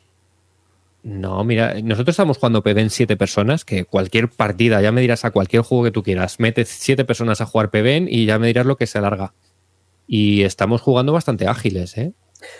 Estamos jugando bastante ágiles. Se nos ve. Hay un dinamismo en esos aviones que espectacular. La semana que viene podemos actualizar la, la hoja. Sí, vete pasando esto en el grupo cada, cada, día. Ya os enseñaré, ya os enseñaré los, los movimientos. El log. no, el log. Pues nada, chicos. Pues hasta aquí este programa sobre aviones. Eh, Aquí hay dos tipos de jugadores, los del Undaunted y los que no son del Undaunted. Ya ves. Está claro, ¿eh? Ya ves. En fin, pues nada, un saludo a toda la gente, un saludo también al maravilloso ganador del, del juego que se ha llevado, el Command Color Napoleónico, Juan Antonino, y pues que lo disfrute. Y muchas gracias a Doy por habernos cedido el juego para poder sortearlo entre, entre los suscriptores. Así que, por lo demás, pues nada, un saludo a todos los que estéis aquí en directo. Eh, la verdad es que hacéis esto súper entretenido y además muy informativo. Contáis muchas cosas en el chat y eso se agradece mucho. Y también a toda la gente que nos ve y que nos disfruta luego offline. Siento las movidas visuales, pero hay veces que no queda más remedio que ver las cosas en vídeo. Esto es lo que hay. En fin, aún así, pues nada, esperemos que sea más o menos agradable de escuchar. Así que nada, un saludo de David Arribas y hasta el próximo programa. Dale, Carino. Bueno, chavales, muchas gracias por haber estado aquí hasta ahora y simplemente recordaros, día 30 os enseñamos a jugar el Roman in the Desert y en el próximo BIS Lúdica anunciaremos todos los datos ya para poder inscribiros al campamento Barton 2024. Río. Río, hay 18 páginas de ratas de la serie pocas sí, quedado pillado con eso. Pues nada, chavales, eh, muchas gracias. Muchas gracias por estar en el chat y nada, eh, id calentando motores para el campamento, que ahí estaremos con calculando 30 grados de alabeo y dos transiciones verticales y nuestras velocidades. Y además, nos despedimos. Gracias por haber estado aquí en nuestro especial número 50, especial para nada, por otros 50 programas igual que estos, pues nos vemos en el 100. Chao.